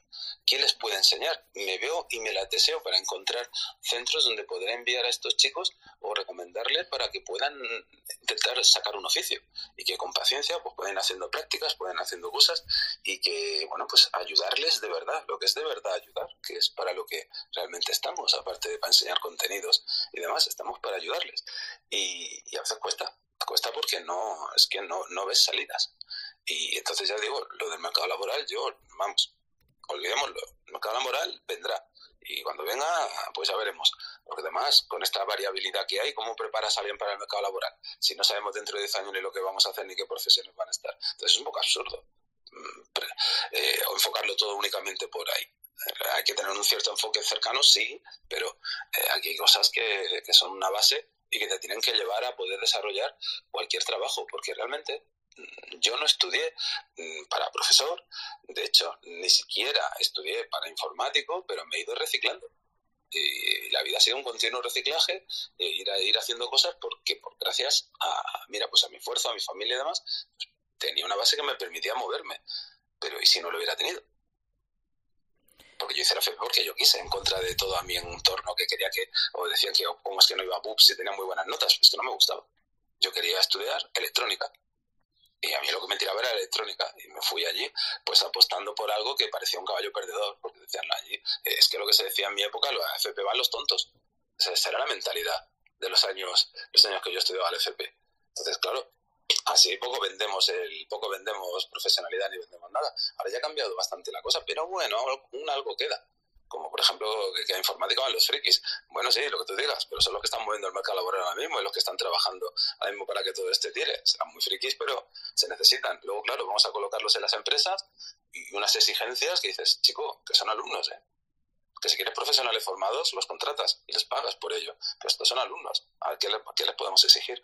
Pero bueno, pues es simplemente que el mercado laboral yo lo sacaría de la ecuación. Nosotros tenemos que estar a otras cosas. El mercado laboral lo juega su propia liga. Y fin del rollo, no me enrollo más y ya prometo no dar más la turra. Venga, muchas gracias. No, Josep, de verdad que no, que todas las intervenciones que estáis haciendo son interesantísimas. Creo que tenemos un debate espectacular. A mí me está encantando, de verdad. Voy a dar paso a Alberto y luego a Pablo, que lo tenemos por ahí. Alberto, cuando quieras. Perdona que te haya dejado para después de Josep, ¿eh? Bueno, no sé, no sé si te lo voy a perdonar, la broma. Escúchame, mira, eh, voy a un poco coger lo último ¿no? que ha dicho Josep. Es cierto que tampoco tenemos que obsesionarnos en que el alumnado cuando finalice se incorpore al mundo laboral, pero tenemos clarísimamente que una de nuestros, bueno, de las premisas de la formación profesional, igual que cuando hace cualquier tipo de titulación que va a ser profesionalizante, es finalmente insertante en el mundo laboral, porque si estamos formando a gente para que luego los incorporen al sector productivo, no tiene ninguna lógica. Que no sea la prioridad, sí, pero tenemos que tener esa, esa y de hecho nos piden estadísticas después de cuántas personas se han insertado al mundo laboral en la promoción anterior, y demás, ¿vale? Lo que también tenemos que tener presente es que hay diferentes ritmos de aprendizaje, entonces no podemos pretender que todo el alumnado que hace de grado medio todo acaben en dos cursos, es decir, en Andalucía, porque nuestra comunidad es diferente, tienen cuatro oportunidades para cada módulo profesional. Por tanto, si un alumno o una alumna necesita estar porque le gusta ese ciclo formativo, estar siete años eh, haciendo el ciclo o seis, lo que necesite, igual que, que, en secundaria se dan diferentes posibilidades, lo que tenemos que hacer también nosotros como docentes es tener que adaptar, es decir, dentro de las adaptaciones que nosotros podemos hacer dentro de formación profesional, lo que tiene, no tiene que aprender para que consiga la competencia profesional que se establece como mínimo, que eso lo tiene que, que, conseguir. De ahí también la importancia de incluir, aunque no tengamos, no como decía antes, leía por ahí ¿no? a Paqui, que ponía en Twitter que no disponemos de la es cierto, no disponemos de la tutoría, como tal reconocida en nuestro horario lectivo, pero sí que tenemos atención al alumnado y atención a la familia. Es importante a las familias, cuando vemos eso, llamarlas y que se impliquen, porque parece que cuando van a formación profesional no es lo mismo cuando van a bachillerato. Cuando van a bachillerato las familias se preocupan, van, eh, quieren, porque el niño tiene que hacer luego la PEBAU y demás. En formación profesional es como que directamente lo han dejado ahí y ya tenemos que estar regando a nosotros para que siga creciendo y es que no es así, es decir, yo durante muchísimos años soy tutor y a las familias he tenido que llamar han venido a la familia, le he implicado en el proceso formativo de su eh, hijo o de su hija y hemos llegado incluso a hacer como contratos, ¿no? En el que tienen que implicarse en esa formación de, de, su, de su hijo o de su hija y sobre todo también a lo mejor abrirle esos ojos que a lo mejor en el centro educativo del que venían no lo hicieron en su momento de realmente qué es lo que le gusta eh, o qué le gustaría cursar, darles posibilidades, darles las herramientas necesarias para que puedan seguir cursando eso. Y, y ya con esto termino, también tenemos que plantearnos los docentes de formación profesional y también el profesorado de secundaria, básicamente, y el bachillerato también, cuál es nuestra metodología.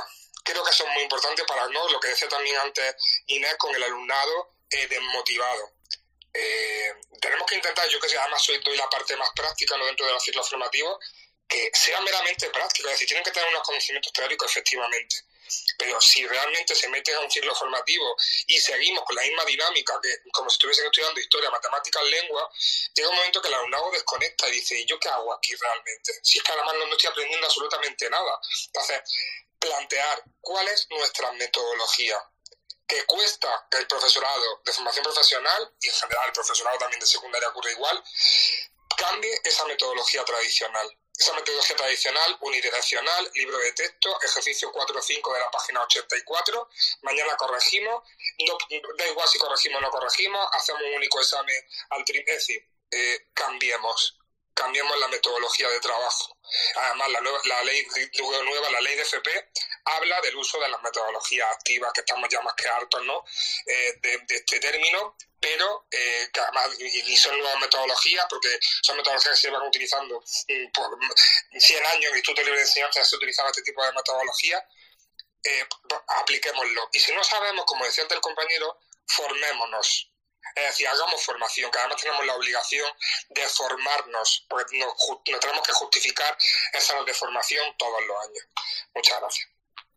Muchísimas gracias, Alberto. Pues doy paso ahora a Pablo, que lo teníamos por ahí, y luego a Miriam. Pablo, buenas tardes, bienvenido. Hola, buenas tardes, ¿qué tal? Eh, nada, ¿se me escucha? Perfectamente, Pablo. Vale, vale. Eh, mira, nada, quería, yo quería hacer, lanzar solamente una reflexión, además una muy personal, pero claro, con lo que acaba de decir Alberto, hay algo que tengo que comentar. Estoy totalmente de acuerdo con, con, su, con su propuesta de que las familias tienen que estar más implicadas en, en, la dinámica de, que llevan los alumnos eh, durante su formación profesional, pero aquí tenemos una barrera muy grande Y eh, tú sabes que yo suelo hacer de abogado de diablo cuando hablo de, mi, de, mi, de mis compañeros de gremio, pero es que hay una barrera muy grande. Hay muchos profesores que piensan que cuando se trata de formación profesional ya se pueden olvidar de la familia. Y esto está sucediendo. Y yo he tenido que actuar en casos en los que un profesor se niega a dar información sobre el rendimiento académico de un alumno de formación profesional, porque como el alumno ya es de formación profesional, a las familias no se les informa. Y esto no es cierto. Yo quería aprovechar eh, el opening que me ha dado hoy Alberto para soltarlo un poco, eh, con tu permiso, Ingrid, claro. Eh, recordemos, señores, la Agencia Española de Protección de Datos ya ha dejado claro en infinidad de, de ocasiones tenemos una guía sectorial para centros educativos de la Agencia Estatal de Protección de Datos y nos lo dice claro. Los padres de los alumnos, por muy mayores de edad que sean, incluso aunque hayan superado 18 años, que estén eh, eh, eh, que no estén emancipados, es decir, que las familias sigan sufragando su gasto educativo, sus gastos de manutención, tienen derecho a dos tipos de acceso a dos tipos de datos del alumno. Y eso da igual aunque tenga 25 años el alumno. ¿Vale? Y son datos de asistencia y datos de rendimiento académico, es decir, calificación.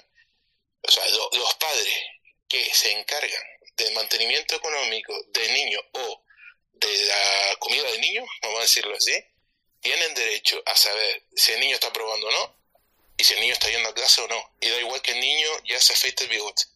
Entonces, eh, vamos a promover también ese conocimiento por ahí, porque es que de verdad es que te ves a muchos profesores que se sienten liberados de tener que tratar con la familia.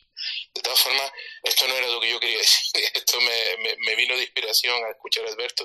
Yo solo quería decir una cosa, eh, y, te, se lo digo, es solamente un, miedo que yo tengo, y personal, y no tiene ni siquiera por qué tener motivo, ni razón, ni ser compartido, pero lo tengo que soltar.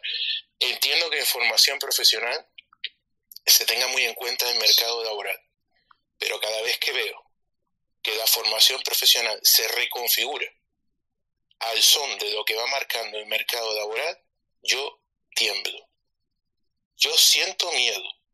Yo veo que la educación de nuestros profesionales está ajustándose a las necesidades de, además no puedo decir, las empresas en general. Están ajustándose a las necesidades de unas empresas que tienen un gran poder de, de representación, vamos a decirlo así, las, empresas más importantes del sector. Y a mí esto me da pánico, porque veo como ciertas profesiones están empezando a desaparecer de la lista de objetivos de, nuestros legisladores, que están empezando a quedarse un poco al margen, veo ciertas eh, asignaturas que están desapareciendo del catálogo de secundaria y esto viene claramente enfocado por aquí. Entonces, oigo muy a menudo esto de el mercado laboral nos dicta cómo tiene que configurarse la, la, formación profesional y yo, eh, mi, inercia es un rechazo ante esto. Tenemos que tener en cuenta las necesidades del mercado, yo no, no estoy diciendo lo contrario, pero el mercado no es quien dicta cómo se forman los profesionales. Nosotros no podemos olvidarnos de ciertos tipos de profesionales que a lo mejor ahora mismo no están siendo especialmente demandados por empresas poderosas y eso no quiere decir que esa profesión vaya a desaparecer o tengamos que olvidarla.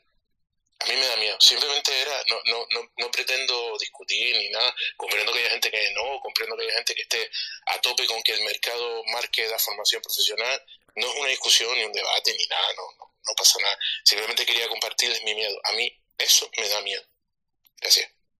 Muchísimas gracias, Pablo. Bueno, la verdad es que está siendo, dices que no quieres generar debate, pero eh, que está siendo un debate muy interesante y has puesto algo más sobre la mesa y así está siendo muy, muy enriquecedor. Pablo, antes de que, antes de pasar a Miriam, que la teníamos ahí, y luego estar orientados, pero hay una pregunta que hace Paqui que a lo mejor quieres responder tú, Pablo, porque dice, por lo que dice Pablo, ¿el profesor puede tener la iniciativa de llamar a los padres aunque sean mayores de edad? el profesor puede tener la iniciativa de llamar a los padres, aunque sean mayores de edad, para explicarle estos dos tipos de datos. Rendimiento académico, es decir, calificaciones, y seguimiento de, asistencia, es decir, su hijo está faltando. Sí, por supuesto que podemos. Y, puede estar incluso en contra del alumno. Y da igual, estamos legitimados para hacerlo. Pero son de esos dos tipos. Por ejemplo, nosotros no podemos llamarlos para decirle que ha habido un problema con un compañero, o que estamos preocupados porque el niño no está comiendo, este, o, mm, temas de, temas típicos que se dan en secundaria de convivencia, no, eso no lo podemos hacer porque es verdad que son mayores de edad y gestionan su, sus datos personales. Pero, pero si se trata de eso, de, calificaciones y de seguimiento de asistencia, más bien de absentismo, ¿no? Eh, sí, sí podemos. Eh, lo único es un poquito de, de, cuidado, poquito porque es muy raro el caso, pero un poquito de cuidado en caso de que el chico esté negado y resulte que el chico de alguna forma se haya emancipado. Entonces los padres no tienen derecho. ¿Vale? Vale, esa es la respuesta. Muchísimas gracias, Pablo. Voy a dar paso a, voy a dar paso a Miriam, a estar orientados y luego tenemos a Patri. Miriam, cuando quieras, buenas tardes.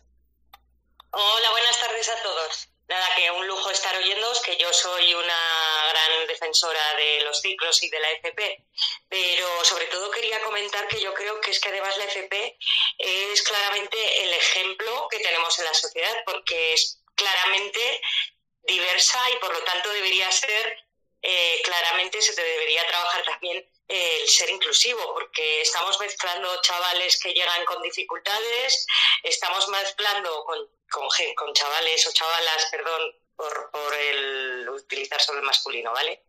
Que quieren ya una determinada formación y lo tienen clarísimo, y luego alumnado, como habéis dicho, de formación permanente, pues que a lo mejor yo ahora estoy y quiero formarme, imaginaros en informática y me puedo apuntar a un ciclo para para poder formarme, por ejemplo, ¿vale?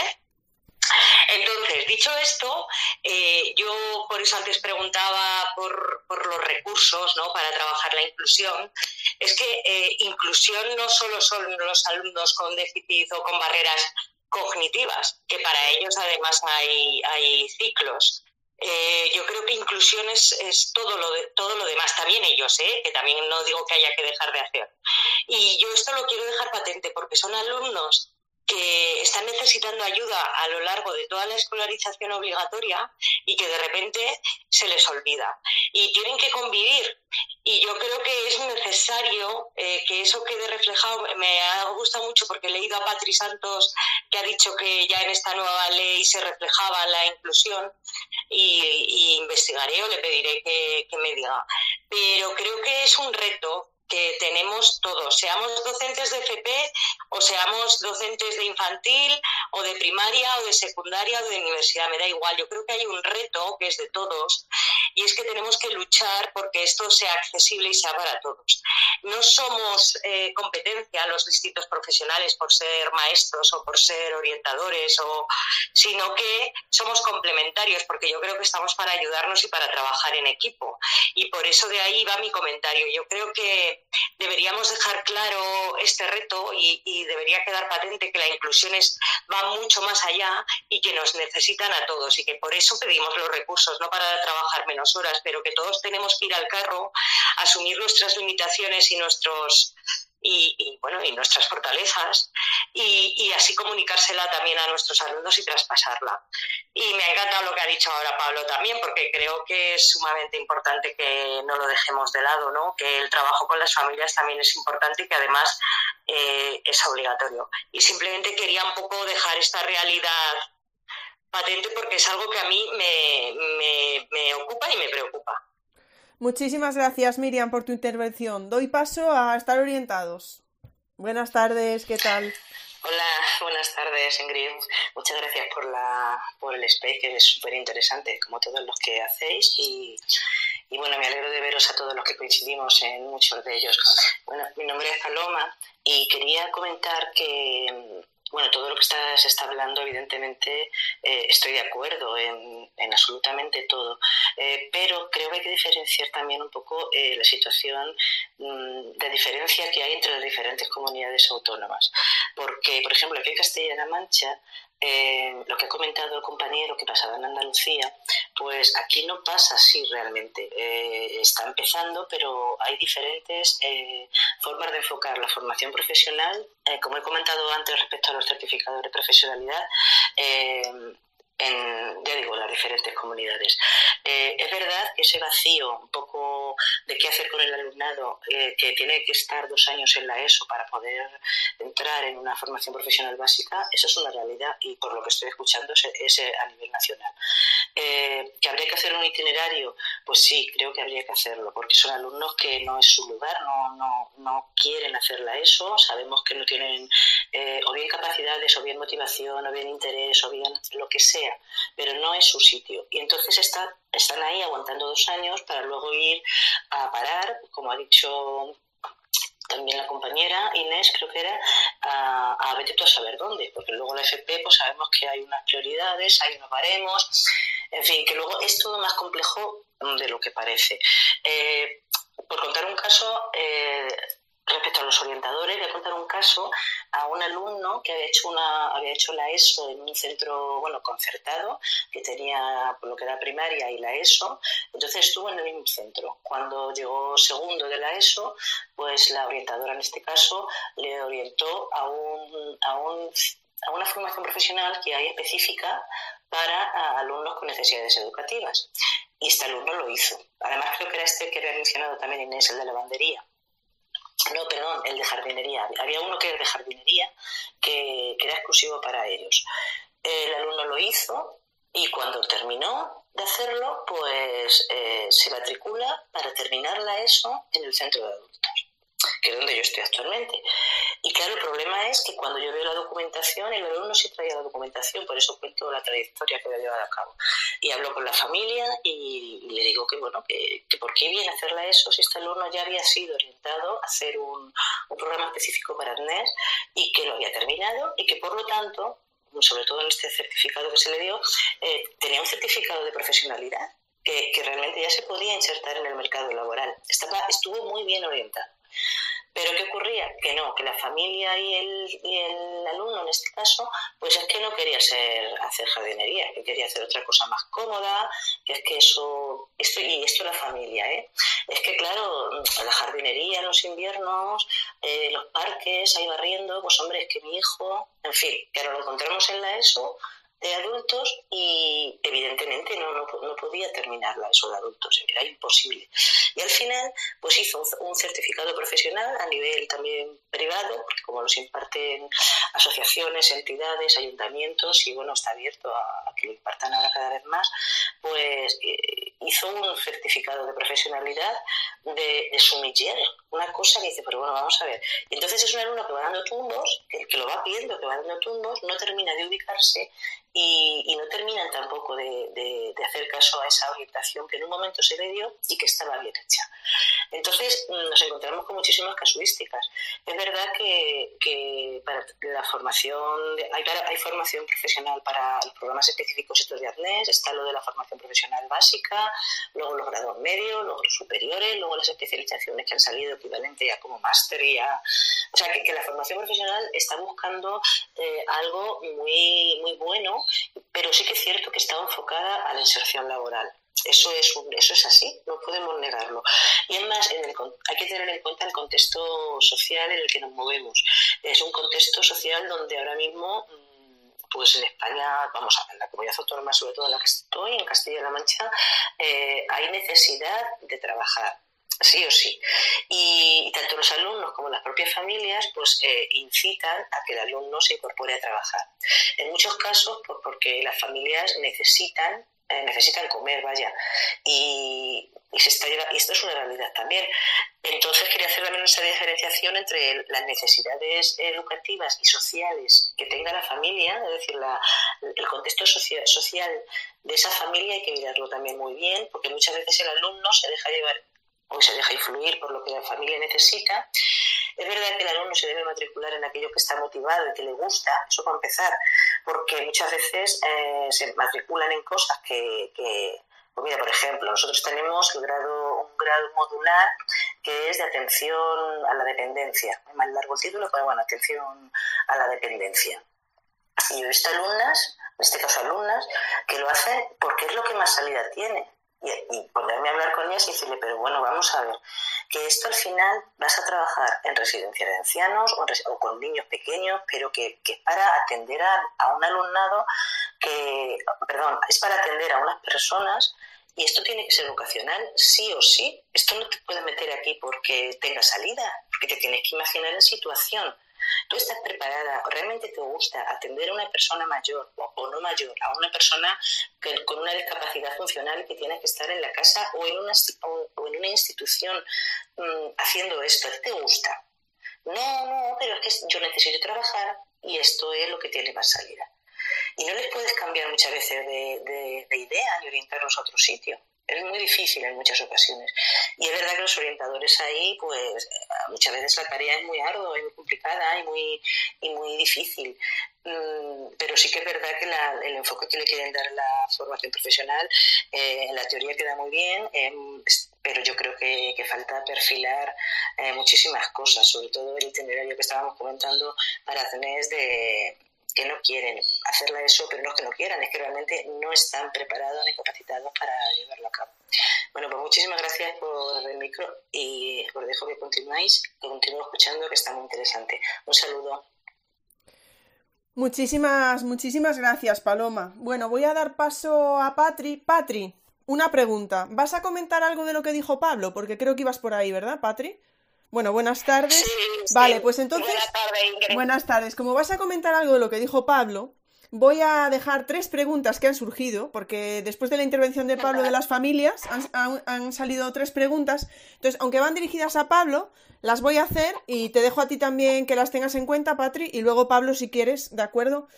Hay dos preguntas de, de MJ que dice Pablo. Bueno, yo lo digo por Pablo, pero sé que como Patri levantó la mano después de intervenir Pablo, por eso Ivo.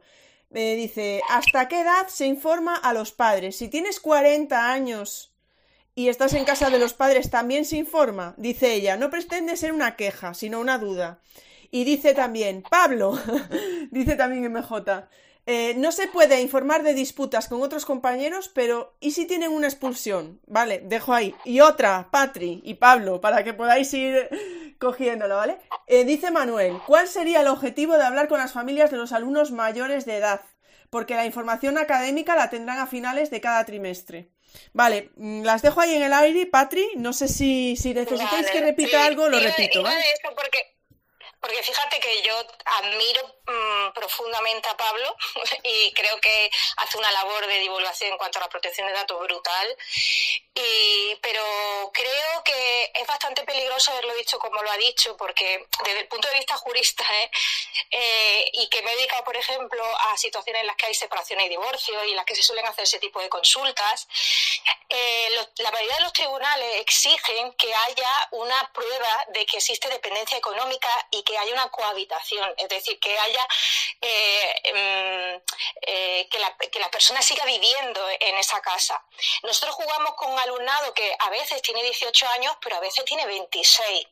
Entonces no es tan libremente como lo ha dicho y, podría pasar que algún compañero o una compañera dijera, ah, pues sí, pues voy a llamar a la familia y, se metiera en un marrón importante, porque si luego esa persona no quiere que se informe a su familia o, por ejemplo, existen situaciones de separación y divorcio, no se informa a, la persona que se debe, no se atiende a lo que establece...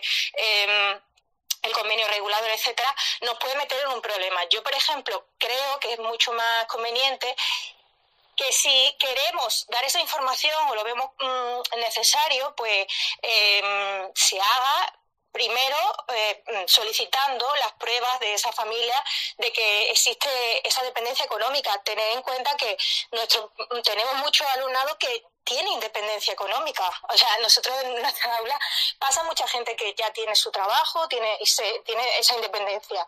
Entonces yo creo que es importante que, que, seamos cautelosos. Es cierto que viene esa guía, como él ha dicho, pero también viene lo que acabo de decir yo, es decir, que los requisitos son imprescindibles deben de, de, tenemos que tener pruebas. Yo, mm, protegiendo a mis compañeros y mis compañeras, de hecho, cuando hacemos formaciones de protección de datos, les digo, mantener una prueba de eso o algo que es más fácil, que es solicitar un consentimiento expreso informado por parte de, del alumnado em, en el que esa persona permite que haya ese tipo de comunicaciones y se le dé esa información a, a las familias. Yo creo que hay que tener cuidado o ser cauteloso y no ser muy genérico, o sea, no decirlo de manera genérica porque podría darse mucha casuística y, y al final que, que alguna persona cayera en, en, algún problema en este sentido porque eh, los datos son personales, eh, nuestra ley, nuestra normativa actual es bastante protectora de las personas y los chavales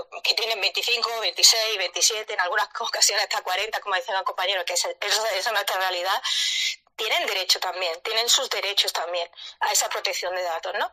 Entonces creo que, que, es importante. Otra cosa es lo que dice Alberto, que efectivamente hay que implicar a las familias, pero la implicación a la familia creo que debe hacerse de ese respeto y de ese también tratar a nuestros alumnos y alumnas como eh, adultos que son, porque si no, y, y darle esa posibilidad de que puedan tomar sus decisiones sobre lo que se va a tratar. Si los tratamos como niños pequeños, creo que, que no vamos bien en el sentido que estamos en una formación profesional y que mañana van a entrar a, a una empresa, que espero que sea más pronto que tarde, porque decía también el compañero, no tengáis prisa, no. Sí, hombre, a ver, que no, eso de quedarse hasta los 40 en casa viviendo de la familia tampoco está muy bien.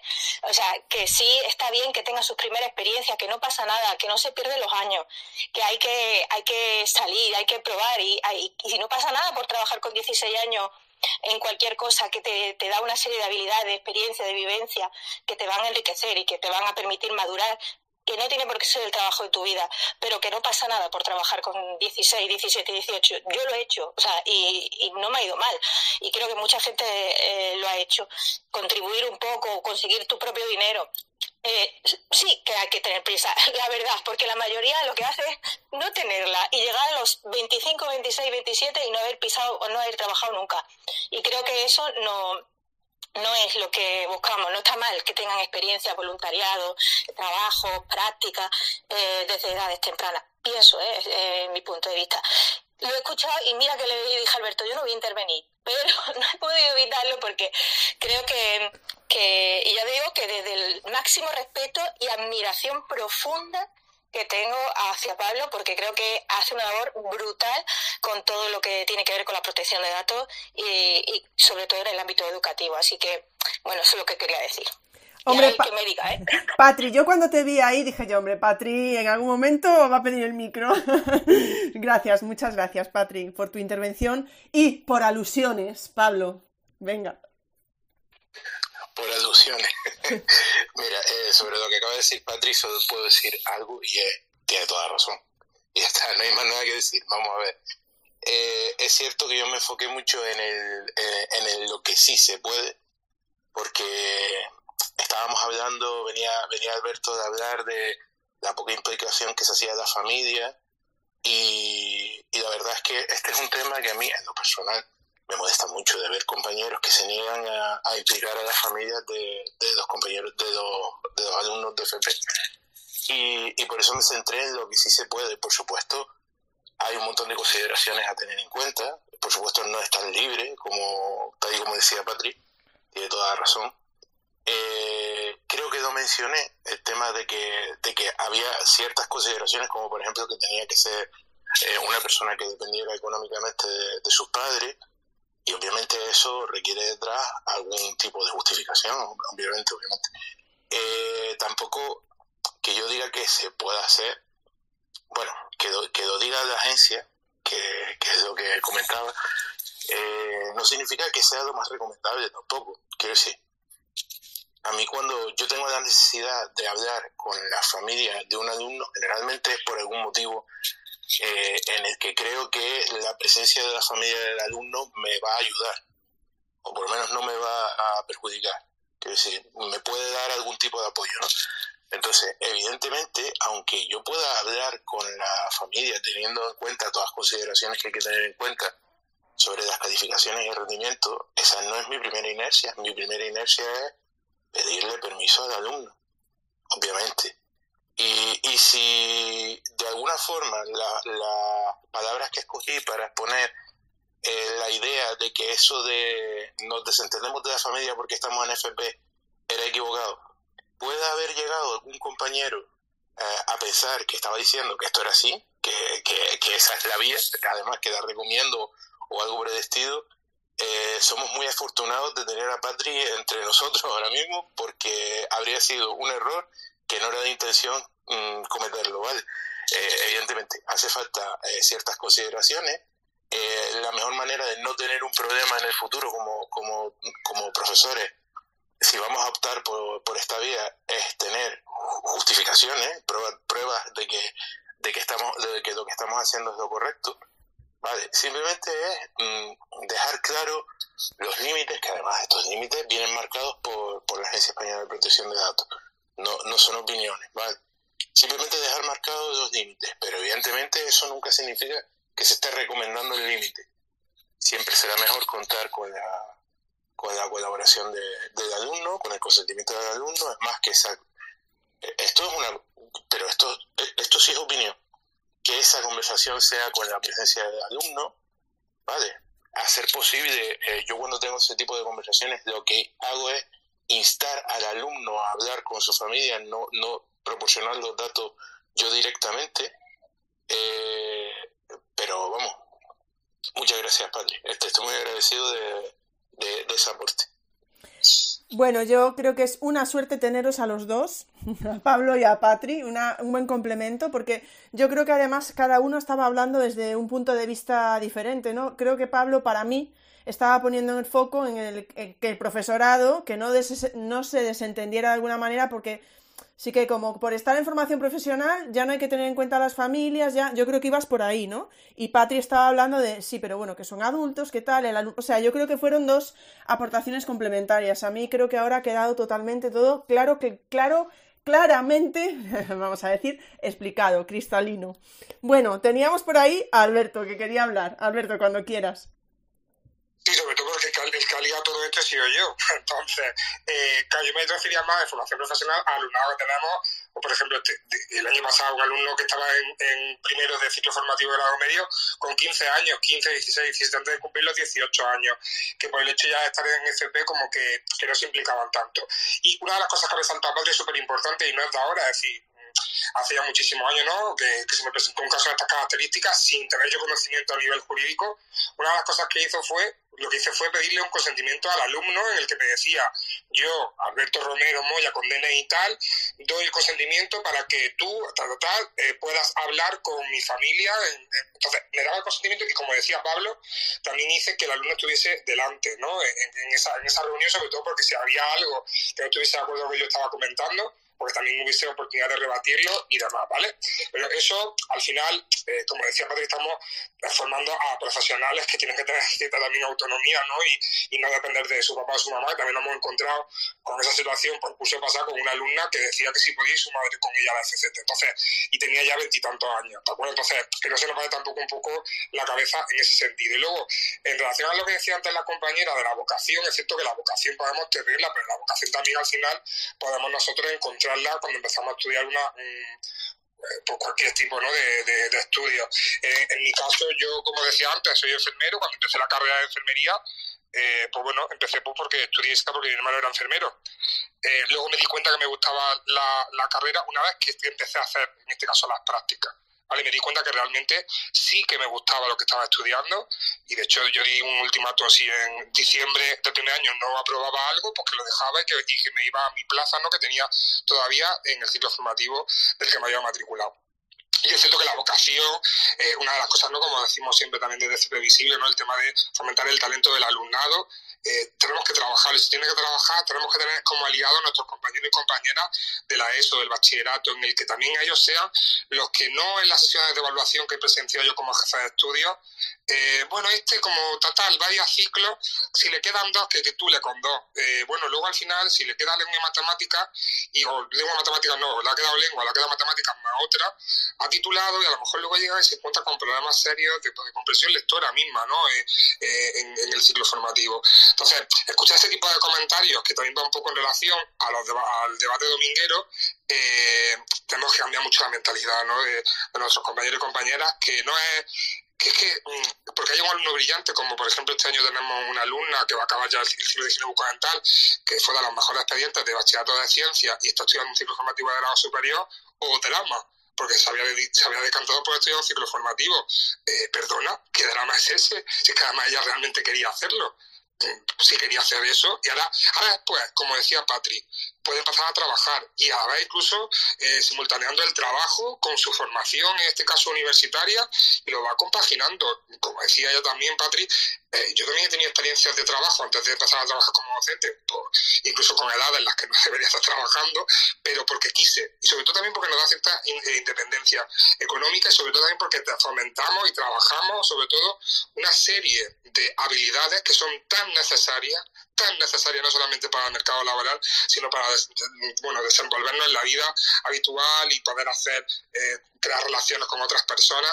Por lo tanto, creo que al final eso te da también una experiencia de vida que se puede compaginar, que gracias a Dios yo tengo alumnado que hace eso, empieza a, estudiar un grado medio, eh, encuentra un trabajo, lo va simultaneando con otro ciclo formativo de grado medio, o se va a grado superior, incluso se va a la universidad con la prueba de acceso a mayor de 25 años, y dice, joder, la gente tiene un montón de ganas de trabajar y además, además de seguir formándose para mejorar también a nivel profesional.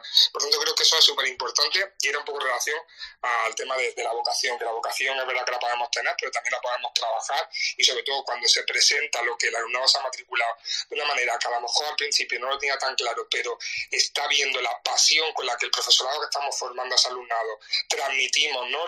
lo, que sabemos y cómo también intentamos implicarnos ¿no? en la búsqueda de las empresas y cómo también, y esto hilo con el principio, con el tema de la dual, si en una empresa no encontramos que pueda trabajar todos los RA o todos los criterios, podemos hacer la posibilidad de que eh, se vaya a otra empresa para eh, aumentar ¿no? Eh, esa formación y que de, esa manera sean más integradas posible con la presencia de todos los criterios de evaluación. Así que yo, como creo que va a ser ya mi última intervención, Ingrid, te agradezco bueno, infinitamente este espacio para la formación profesional. Gracias a personas como tú, la formación profesional también se hace más visible, que es lo que necesitamos, que la FP sea visible, que todo el mundo, es decir, que inoculemos a todo el mundo con esa visibilidad de la formación profesional, que sea una elección de primera, que no se relegue al alumnado que realmente a nivel académico no funciona a la formación profesional, porque el alumnado brillante también puede estar dentro de la formación profesional. Todo el mundo tiene cabido dentro de la formación profesional.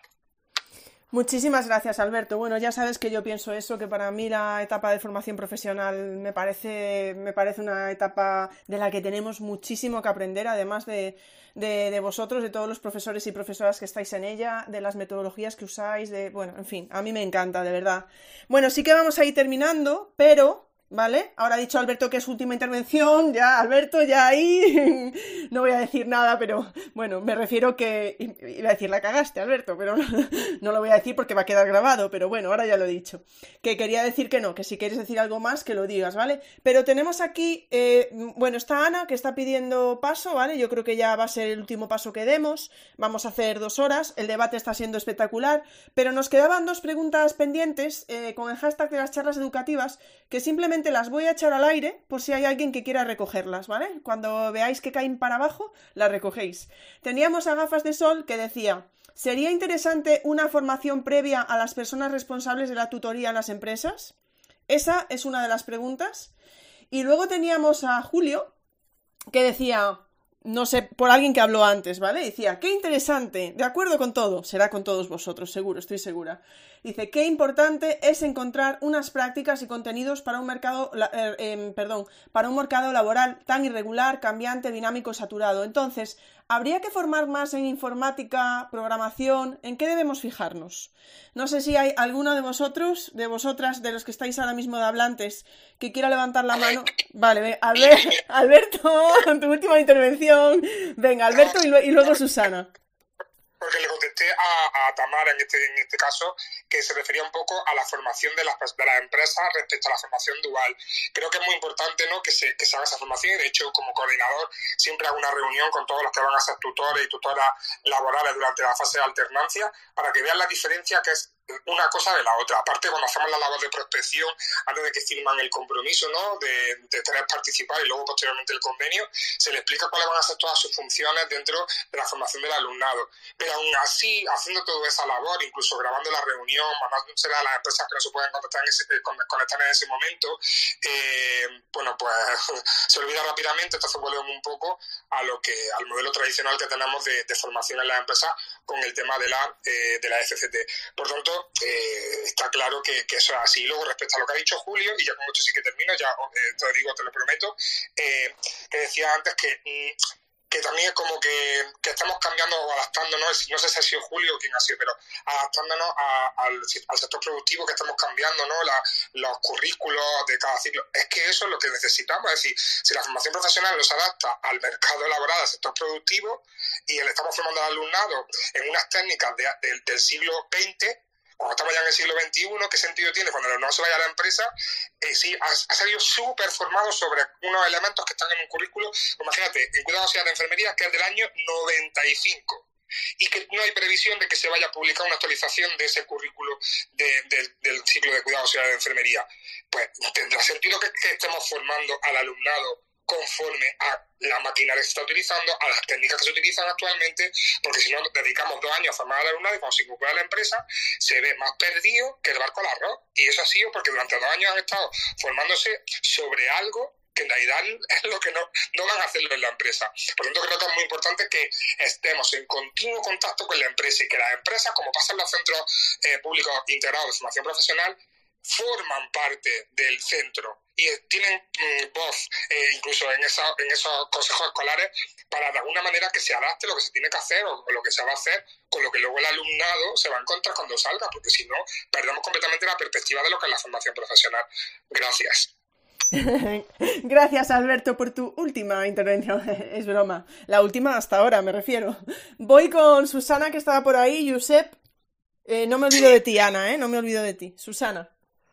Bueno, eh, la primera pregunta ya la ha respondido muy bien Alberto, de las que habíais puesto ahí, de la que habían puesto en Twitter.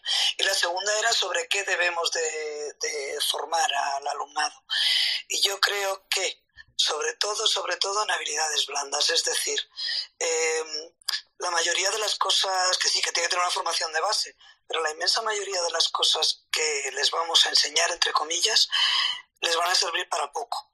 Y eso es así. No sé vosotros, de vuestras respectivas carreras, el día que estudiasteis, qué porcentaje de aquello, si es que os acordáis de algo, lo usáis en vuestro día a día. Luego, yo pienso que sobre todo es la capacidad de aprender ¿eh? de saber buscar información, de saber autoformarse, de inculcarle las ganas del aprendizaje a lo largo de la vida, eh, de que sepan resolver problemas. Eh, yo creo que, que, básicamente hay que enfocarlo por ahí sobre todo al autoaprendizaje, que es lo que hacemos todos hoy en día, ¿eh? el tener la capacidad y, las ganas de querer seguir formándose, de estar a la última, como decía Alberto, porque eh, no siempre vamos a poderle dar lo último, y menos al ritmo tan trepidante que evoluciona todo todo, ¿eh? ya como personas, para el mercado laboral y para todo. Luego es eh, darles esos recursos para que ellos mismos eh, sean capaces de, adaptarse y de, mejorar sus competencias profesionales. Simplemente eso. Muchas gracias. Muchísimas gracias, Susana. Josep. Pues bueno, creo que Susana ya ha dicho prácticamente lo que iba a decir yo. Me, coincido completamente. Necesitamos mm, dar una base, evidentemente, más en FP, donde te quieres especializar en un área y tenemos que dar una base, una buena base, pero tampoco nos volvamos locos especializándonos. Por ejemplo, si yo tuviera que hacer caso eh, cuál es el lenguaje de programación de moda, me puede estar cambiando cada dos años. Yo no puedo estar cambiando de lenguaje de programación cada dos años porque me vuelvo loco. Yo necesito ser un especialista en ese lenguaje de programación para hacer unas prácticas con un contenido y una calidad. Y necesito también ofrecer al alumno la capacidad de que conozca los fundamentos de la programación, independientemente del lenguaje que utilice. Entonces, bueno, ese es mi caso particular, pero se puede extrapolar a otros casos en los cuales tú tienes que dar un contexto a tu formación, es hacia el, al sitio hacia donde vas, ya sea con habilidades absolutamente blandas o, o, con algunas que son más hard, que tengas que aprender la base, pero luego tampoco volverte loco porque luego cada empresa es un mundo cada empresa es un mundo y lo que en una se utiliza, en otro no se utiliza, unas son mucho más modernas y van siempre en la cresta de la ola, con lo cual acaban locos perdidos y otras pues son mucho más clásicas y apuestan por tecnología más antigua y también lo necesitan. Te sorprendería saber que todavía tenemos ofertas de lenguaje COBOL, porque los bancos lo utilizan. Dices, pero si hace 30 años que nos enseña ese lenguaje, pero mira, hay gente que lo usa. Entonces, no podemos estar esperando siempre a, estar en la cresta de la ola y decir, venga, lo último, lo último, lo último. No nos volvamos locos. Eh, esto no funciona así y sobre todo lo que ella decía, pero es clave, clave total, es aprender a aprender. Tenemos que enseñarles a que ellos a partir de una base puedan conseguir pues ir aprendiendo y ser los responsables de su formación. Tenemos que responsabilizar al alumno de su formación y entonces a partir de ahí tienen mucho ganado. Luego otra cosa, bueno, eso también aparte de lo que comentaba el compañero Alberto, pues también de cara a eso de que tenemos que enseñarle que usen esa máquina, mira, si tienen la base usarán una esa máquina, usarán otra y usarán la que les traigan dentro de 20 años, pero lo que necesitan es tener una base a partir de la cual eh, cualquier máquina que te pongan delante, tú sabes lo que tiene que hacer esa máquina, eh, te lo aprenderás, lo aprenderás, te defenderás. Y si no, vas a ir a hacer prácticas a una empresa, ¿no? O te van a contratar a una empresa. Pues también forma parte de tu periodo de adaptación, pues adaptarte específicamente a qué se hace en esa empresa. Por tanto, tampoco los podemos hiperespecializar en todo porque es imposible. Básicamente porque es imposible. Y para terminar la primera pregunta que, que hizo, no, el primer comentario que había dicho que, de quien cogiera el guante, que era una de las cosas, es, vale, si yo tengo una sola empresa con la cual yo saco todos mis alumnos eh, hacia esa empresa para que hagan formación, eh, ya sea en prácticas como ya sea dual, es posible, es posible que si es mi único cliente, yo pueda convencer a alguien para darle una formación, eh, lo que hacemos nosotros, que, que tendrían que aprender los chicos y todo eso. Si trabajamos eh, como en mi caso, que podemos estar hablando de diferentes ciclos formativos y estar hablando en cada uno de ellos más de 20 empresas, la cosa ya se empieza a fastidiar porque eh, cada una tiene sus necesidades, tiene sus historias, tiene sus presiones y decirle a alguien allí que se va a tener que formar, eh, para ellos ya te están haciendo casi un favor o es un kit pro quo, un pro quo, que es un favor mutuo, ellos te forman, tú le pasas un chaval que a lo mejor ellos más adelante contratan y, y lo que es que te formen en la empresa habría que matizarlo mucho, te van a formar un poco, te van a ayudar porque les interesas allí también que seas algo productivo, pero ellos no son formadores, ¿de acuerdo? Ellos son empresa. La empresa no es un servicio de formación, la empresa es el mundo laboral real. Entonces, eh, están allí y te encuentras una buena persona que te quiere ayudar y te forma, pues sí, lo hemos encontrado. Que no te quiere ayudar y él no está para formarte, sino que está encargado de que, bueno, pues que saques algunas cosas, que aprendas y tal, y lo hace con buena voluntad, pero tiene otras cosas más importantes, pues también es bastante común. Entonces, eh, que se formen las personas en la empresa es complicado, ¿eh? porque ahí ya no entramos nosotros. ¿Quién les paga esa formación a esas personas? Es tiempo que van a dedicar y no se lo paga nadie. Es una cosa más que hacen además de su trabajo. ¡Guau! Es, hay melones ah, importantes para abrir. Y, y creo que eso también necesitaría una inversión más en planteamiento en formación en empresas, ¿vale? Pero ¿quién vigila eso? ¿Quién supervisa esa formación y quién te la asegura? Y si no, búscate otra empresa. No es tan difícil. Estamos trabajando con 20 empresas y siempre nos faltan empresas. Y, y sin una, ¿qué pasa a veces? Dices, no envío más nadie más, ahora tu trabajo es encontrar otra. Bueno, es que esto no es, no es sencillo. Bueno, fin de la turra. Ahora sí. Muchas gracias. Muchísimas gracias, Josep. No digas ahora sí, porque luego pasa como Alberto, ¿vale? Que no. Bueno, yo le voy a dar paso a Ana, pero más que nada quería decir que veo como muchísimas realidades dentro de la formación profesional, ¿no? Si yo creo que, y es, no sé, hablo desde la ignorancia y viéndolo desde fuera todo lo que estáis comentando, me da la sensación de que si ya en los centros de secundaria, en los de primaria, vemos que, que cada uno es un mundo, que cada, cada, uno tiene su contexto, que nada se puede extra, extrapolar, pues en formación profesional, con con, con, áreas tan diferentes, ¿no? No sé si, por ejemplo, entiendo lo que ha dicho Josep y lo que ha dicho Susana, de que no puedes ir a la última, de que no puedes... Me pregunto simplemente, eh, entendiendo esa base que están diciendo de, lo importante que es eh, pues que te puedas adaptar y que, que, el alumnado pueda ser capaz de darse cuenta de que va a tener que seguir formándose en el futuro, que creo que eso es importante para, para, para casi todos nosotros, ¿no? Los que nos movemos por aquí. Me pregunto si, dependiendo de, del ciclo del que estemos hablando, mm, la actualización puede ser más o menos importante. Lo pregunto sin conocer, ¿eh? ¿Vale? No lo sé. Eh, lo, puedo dejar ahí en el aire, ¿vale? Le, voy a dejar un momento que Mónica, que Mónica responda. No sé, no es por darle la razón, que no es que estuvierais discutiendo, pero no es por, por mm, posicionarme de lo que está diciendo Susana y Josep, que me parece súper importante, pero también en lo que estaba diciendo Alberto, ¿no? De, de poder pues ver las últimas actualizaciones, etcétera. Me, me preguntaba si en algún caso puede depender de, del área del que estemos hablando. Mónica, como creo que a lo mejor me quieres contestar, te, luego te doy paso, Ana. Eh, vale, comentar, Ingrid, responder a la pregunta y ya también pues eh, cierro y me despido.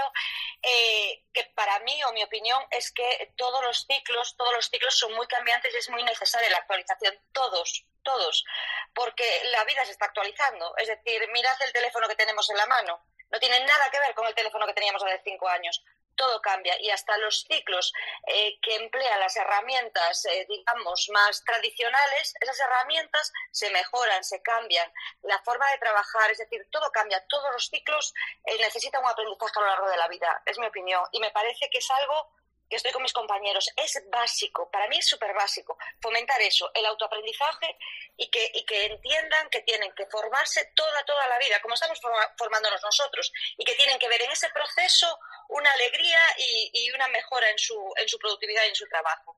Venga, gracias. Muchísimas gracias, Mónica. Es que estaba, estaba hablando ahora Mónica y, de, y creo que Alberto está aguantándose, ¿no? Para no hablar. pero estaba pensando yo que de alguna manera, pero Alberto, no te aguantes, ¿eh? Tampoco. Me digo yo que de alguna manera creo que no son contradictorios los comentarios, ¿no?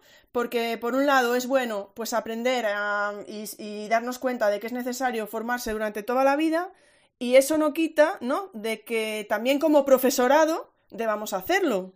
¿No? Y eso significa también actualizarnos nosotros. Pero bueno, no lo sé. Eh, Josep, que era tu última intervención, pero como Alberto vuelves a entrar. Ana, no me olvido de ti, repito. Alberto, cuando quieras. Ay, perdón, perdón, Alberto no, Josep. perdón, pero bueno, mira, pues simplemente por dejar una cosa, más o menos matizar algo que a lo mejor se puede malinterpretar. Eh, evidentemente los profesores nos tenemos que estar actualizando continuamente. Forma parte de nuestro trabajo estar actualizados e incluso también forma parte, evidentemente, de nuestro trabajo aprovechar esa actualización para actualizar los, los contenidos de lo que estamos enseñando pero también tenemos que tener una parte crítica, una parte crítica sobre hacia dónde vemos que avanzan las cosas. Eh, los alumnos eh, tienen una desventaja con nosotros que es eh, irrecuperable y es que nosotros cuando llevamos ya 20 años en el sector tenemos una experiencia y empezamos ya a tenemos también un sesgo ahí donde empezamos ya a acumular conocimientos sobre lo que ya vemos, tenemos un histórico, un aprendizaje de todas las evoluciones que hemos visto y claro, pues tenemos unas ideas muy claras que queremos transmitir con la máxima ilusión al alumnado, pero no, no se puede no se puede hacer eso porque ellos empiezan. O sea, cada año, aunque yo vaya con mi máxima ilusión de enseñarle cuantas más cosas pues, sean posibles para el desarrollo de portales web, porque ya tengo una experiencia, he visto hacia dónde va la, la industria, he visto las, los bandazos que ha pegado en un sentido o en otro, cómo evoluciona. Bueno, pues eh, yo me tengo que contener y he de volver a acordarme que ellos son, igual que cuando yo tenía 18 años, son alumnos que entran mm, para emprender, que tengo que darles las cosas bastante digeridas, que tengo que llevarles hasta un cierto punto, pero no me puedo pasar porque los saturas, los abrumas. Y entonces, claro, pues tengo ahí un problema de que, claro, tengo que, actual, tengo que dar eh, algo actualizado hasta cierto punto. ¿No puedo ir a la última? Pues es imposible ir a la última. Igual hay otros ciclos que sea más sencillo. En el mío es imposible tenerlo siempre a la última, porque eh, para llegar a la última tengo que hacer un recorrido muy largo que ellos no van a poder asumir en simplemente dos años. Entonces, das una base, ven cosas que van a poder utilizar en la empresa, pero es que, claro, de cómo empiezan ellos, en el mundo de la informática, por ejemplo, cómo van a salir a los dos años, es que ya, ya me ha podido cambiar alguna tecnología, entonces jamás voy a poder estar a la última. Lo que sí tengo claro, y eso también me lo da la experiencia, es que ofreciendo una buena base de conocimientos sobre esa profesión en la que se van a tener que desenvolver si todo va bien, pues entonces con eso es más que suficiente para que se puedan adaptar. Entonces el aprender a aprender va por ahí y también va por ahí el no volverlos locos con el tema de la innovación, que sí que sí que hemos de innovar nosotros como profesores, nuestros contenidos, todo lo que sea, pero teniendo claro el objetivo, hacia dónde vamos, y no vamos para qué. No innovamos por innovar, innovamos con un sentido. Entonces, si vemos que eso realmente es una mejora y nos aporta mayor calidad lo que enseñamos, incluso nos ahorra tiempo, oye, adelante, vamos a ello. Si vemos que esto tampoco es nada tan nuevo, no es tampoco tan novedoso, sino simplemente lo que está ahora de moda, pues ya está. Y el tema del móvil, pues mira, es que el tema del móvil, por ejemplo, tenemos un montón de aplicaciones, pero ¿cuánto tiempo te lleva aprender a utilizarlas? Si es que además el tema de la tecnología muchas veces hemos de quitarnos la máscara esta. Ah, no, porque tenemos que darles unas competencias digitales súper fuertes. A ver, a ver, espera. Sí, tenemos que dar unas ciertas competencias digitales, pero darles primero unas competencias humanas para que sepan utilizar, por ejemplo, las redes sociales o que sepan utilizar la tecnología. No usarla por usarla pensar que aquí hay auténticos genios que hacen que la informática sea súper fácil de utilizar por gente que no sabe de informática. Entonces, todas las aplicaciones móviles, todas las aplicaciones que nos dan, todas estas genialidades que tenemos, las diseñan para que sean fáciles de usarse. ¿Cuánto tiempo nos lleva realmente aprenderlo? Si tenemos una base, poco, enseguida empiezas a hacer cositas con ello. ¿Quieres ser un súper profesional? Bueno, ya te llevará más tiempo, pero eso así en la vida, así es todo en la vida. Pero no, vamos, que todo sigue ese proceso, creo yo. Eh, de intentar pues formarlos, estar, tener clara la base de por qué lo haces, qué, qué es lo que le estás ofreciendo y para qué. Si algo está muy desfasado, evidentemente lo quitas, aunque lo ponga en el currículum oficial, pues si algo ves que eso ya no se aplica, pues lo quitas y pones cosas que sí que ves que te están demandando algunas empresas. Pero ¿lo puedo formar en todo? No. No, no hay tiempo, no hay posibilidad. Eh, es que esto es inabordable, ¿no? por lo menos en mi, en mi ciclo. En otros a lo mejor pues es más fácil, pero en el mío es inabordable. Y tengo una limitación estructural tremenda. Pero bueno, caso mío en particular. Venga, muchas gracias. Muchísimas gracias, Josep. Bueno, vamos a. Estamos yendo hacia las dos horas y media de debate. Esto ya. Pero es que está siendo súper interesante. Aún así, vamos a ir terminando. Tengo a Ana y tengo a Gema que quieren hablar, así que les voy a dar paso. Ana, cuando quieras. Hola, buenas tardes. Lo primero, perdón por la voz, porque es que la tengo casca, casca. Y lo segundo, daros las gracias a, todos. Yo siempre soy de las que dice, pone el hashtag de, todas las charlas se aprende. Y de esta mm, he aprendido muchísimo. Saco unas conclusiones y ha sido interesantísima y muy enriquecedora me alegra mucho ver entre todos los que estamos aquí, eh, docentes de infantil, primaria, secundaria, FP, bachillerato, supongo que habrá alguno de universidad que desconozco. Y después de todo lo que hemos hablado, de, bueno, habéis hablado de todo lo que habéis aportado, me surgen, eh, me surge una gran duda y es, y además muy preocupante. Mm, pienso que hay una, mm, muy, una falta de comunicación interetapa muy grande. Eh, hemos escuchado docentes decir que llegan alumnos desde la secundaria y no saben, no tienen unos informes psicopedagógicos por detrás de orientación que, que, respalden la trayectoria y las dificultades que esos alumnos han podido encontrar. Eso me preocupa mucho. Eh, una de las cosas que dijo Inés al principio que me encantó, que alumnos que ya desde primaria están demostrando una serie de, de dificultades en, en, determinados aspectos y que por narices sí o sí tienen que hacer secundaria porque es obligatorio, y a mí, mm, en mi, en mi cabeza mm, mm, utópica, porque no lo puedo llamar de otra manera, esa posibilidad de abrir distintos itinerarios desde primaria, desde primaria, no itinerarios cerrados que un alumno lo comience y ya no puede dar marcha, marcha atrás, no. Yo a lo mejor comienzo un itinerario terminando la, la, primaria, que no sea la ESO obligatoria, esos tochos de biología con una falta de comprensión lectora brutal, porque no se puede repetir más de, de una vez en primaria. Tengamos todo eso en cuenta. O sea, que hay niños que, que pasan de primaria a secundaria con unas limitaciones y unas necesidades educativas brutales, que sabemos que se van a estrellar en secundaria y llegan a secundaria y solamente pueden repetir una vez. Y se van a estrellar y van a, terminar secundaria y van a llegar a FP, como muchos habéis dicho, desmotivados, aburridos de la vida, eh, sintiéndose, que es lo peor, insignificantes, con una autoestima bajísima. Recuperar a esos niños, a mí se me parte el alma, se me parte el alma, de verdad.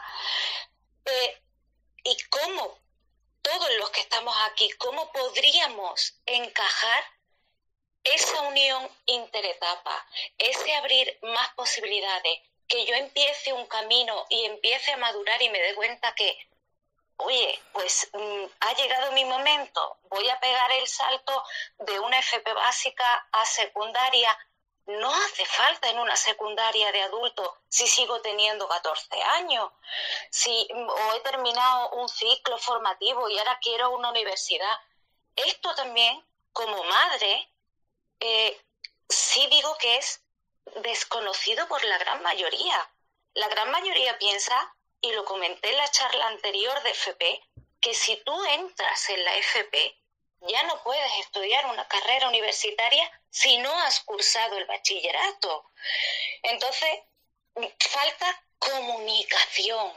Y eso es lo que, lo que yo lanzo. ¿Cómo? Desde, desde la representación tan grande que hay aquí, de tantas etapas, ¿cómo podemos ir eh, cambiando esa perspectiva para que no sean itinerarios tan cerrados, para que haya una mayor comunicación interetapas, para que haya un mejor acompañamiento al alumnado, porque al final todos buscamos lo mismo, y es que el alumno aprenda, que el alumno madure y acompañarlo y ayudarlo en ese proceso. Y ya está. Muchísimas gracias de verdad por la charla porque mm, de todas se aprende y de esta muchísimo. Gracias. Muchísimas gracias, Ana. Bueno, vamos con las últimas intervenciones, porque yo creo que tampoco nos tenemos que ir a tres horas, ¿no? Yo creo que dos horas y media. Entonces voy con Gema, voy con Inés, eh, voy con Patri y luego te voy a dejar a ti que cierres, Susana, porque como eras una de las invitadas que teníamos al principio, ¿os parece? Así que van a ser las últimas intervenciones. Gema, cuando quieras, buenas tardes. Hola, buenas tardes a todos. Eh, yo quería comentar lo más rápido que pueda eh, que se me ha ocurrido para contestar a lo que estaba comentando Josep. a ver, yo es que hace como 15 años yo hice un curso muy cortito de formador de formadores, que es lo que estaba de moda entonces, ¿no? Y en ese curso eh, se estudiaba un poquito lo que sería la figura del consultor educativo. Y sería, eh, lo aplicaban en, ese curso muy bien a las empresas, que sería la persona que va a la empresa, estudia las necesidades formativas que tengan los trabajadores, eh, hace un plan de formación para cada uno de ellos los y lo coordina todo el, proceso mm, de, formación de, estos trabajadores, eh, vuelve a analizarlo, lo evalúa y sería ese puesto de trabajo que suele ser subcontratado a una consultora educativa. Y eso yo no lo he visto realmente en ningún sitio. No sé si alguien lo ha visto pero sería un poco la solución para las empresas que se me ocurre. Y es un poco lo que quería comentar. Y luego, pues para lo que ha comentado Ana, pues en, cuanto a las etapas educativas, también sería entonces necesario una figura parecida que estuviera eh, analizando a cada alumno y lo estuviera orientando en cada uno de, de, los años que van pasando, si va en la dirección adecuada, si puede tomar otra. También hace falta esa, persona. Y eso es un puesto en sí mismo, es una, una persona, no se le puede cargar con esa función a ningún profesor, a ningún tutor, a ningún coordinador de curso. Mm, es una figura en sí, es un trabajo, otro trabajo. Y es lo que se me ha ocurrido comentar. Gracias. Muchísimas gracias, Gema. ¿Qué recuerdos me has traído del curso de formador de formadores? Que yo también me acuerdo que lo he hecho hace muchísimos años. ¿Cuántos años, Gema? Sí, señora. Sí, señora, señorita, pero bueno, ya sabes la expresión señora. Me ha salido así. Pero ¿cuántos años eh, de, eso? Sí, sí, vale, que iba a decir otra vez eso. Vale, venga, va. Voy a correr un tupido velo. Inés, cuando quieras. Bueno, pues eh, yo quisiera dejar una, una, pregunta en el aire porque eh, creo que es necesaria eh, la reestructuración de las rutas de estudio porque como he dejado claro antes, una ruta en la que la ESO es, es la única vía para todo. Ahí no hay personalización, ahí no hay multinivel, ahí no hay nada. Tienes que ir por aquí porque es lo que hay. en caso de que esa ruta se diversificara eh, la, FP, la FP básica eh, pudiera aceptar alumnado desde primero de la ESO, es decir, mm, tú tienes la posibilidad de eh, entrar en la ESO o entrar en la formación profesional básica de algo que te guste. la ESO y el bachillerato se equipararan en años mm, lectivos a la formación profesional. ¿Cuánto alumnado creéis que seguiría en la ESO. en igualdad de condiciones, el que quiera estudiar una carrera a día de hoy puede hacerlo a través de los ciclos formativos, pero pierde tiempo. No pierde habilidades porque muchas personas han estudiado y han accedido a la carrera. Mi marido mismo ha tenido compañeros y lo que yo sé tú no lo sabes, lo que tú sabes yo no lo sé. Mm, se van compenetrando, se van ayudando y tiran para adelante como hemos tirado todos. Pero yo quiero centrarme en esta pregunta. Si fuesen los mismos años, teniendo en cuenta la situación por la que pasan muchos alumnos de la ESO, de estar todo el curso escolar con un estrés enorme, bueno, de la ESO y sobre todo de bachillerato, con un estrés enorme, eh, con una situación de la nota, la carrera, el yo mm, quiero hacer esto, pero tengo que entrar, pero tengo que poner. Vamos a ponerlo mejor todavía. Igualdad de años e igualdad de plaza. Es decir, que tú puedes acceder por un lado o puedes acceder por otro. ¿Cuántos seguirían en la ESO? Mm, yo creo que cambiaría mucho el tema. Pues muchas gracias Inés por la intervención. Sin duda la pregunta la vamos a dejar en el aire y si queréis la contestáis con el hashtag de las charlas educativas porque ya vamos a ir terminando. Antes de dar paso a Patri, ¿vale? Patri, ya que vas a hablar tú, voy a dejar dos comentarios también que tenemos aquí. Uno de MJ que dice, ¿vale? Patri, por si quieres recoger el guante, son dos comentarios, ¿vale? Pero los podéis ver con el hashtag de las charlas educativas. MJ dice, este año tengo una alumna mayor de edad que se lleva fatal con su madre, va y viene de su casa, pero no trabaja, va a ser expulsada 10 días. Evidentemente la alumna no quiere informar a sus padres. No hace ninguna pregunta, ¿eh? Pero MJ nos deja ahí esa situación. Y Paqui nos dice, nuestros mayores de edad que viven con sus padres, en su caso, dice Paqui, dan voluntariamente su consentimiento. Y ocurre que en FP, desde su experiencia, Paqui nos dice, en la mayoría son los padres quienes no hablan con el centro. Los dejan, entre comillas, pensando que son mayores y que ya no hace falta. Eso lo dejo ahí, ¿vale? Como comentarios para, para la reflexión, ¿de acuerdo? Patri, cuando quieras. Ya os digo que vamos a ir terminando con las intervenciones de Patri y de Susana, ¿de acuerdo? Vale, bueno, yo, mira que esta vez me había prometido, digo, no voy a intervenir, que me encanta escuchar y, y si intervengo escucho menos y aprendo menos. Pero yo sé que desde, el cariño, las compañeras de, primaria eh, hablan de la opción de, de, la FP para esas personas que, que, terminan la primaria y que necesitan, que tienen necesidad y como un poco indicando que no pueden. Nosotros eh, creo que esto pasa un poco como con la, con la igualdad.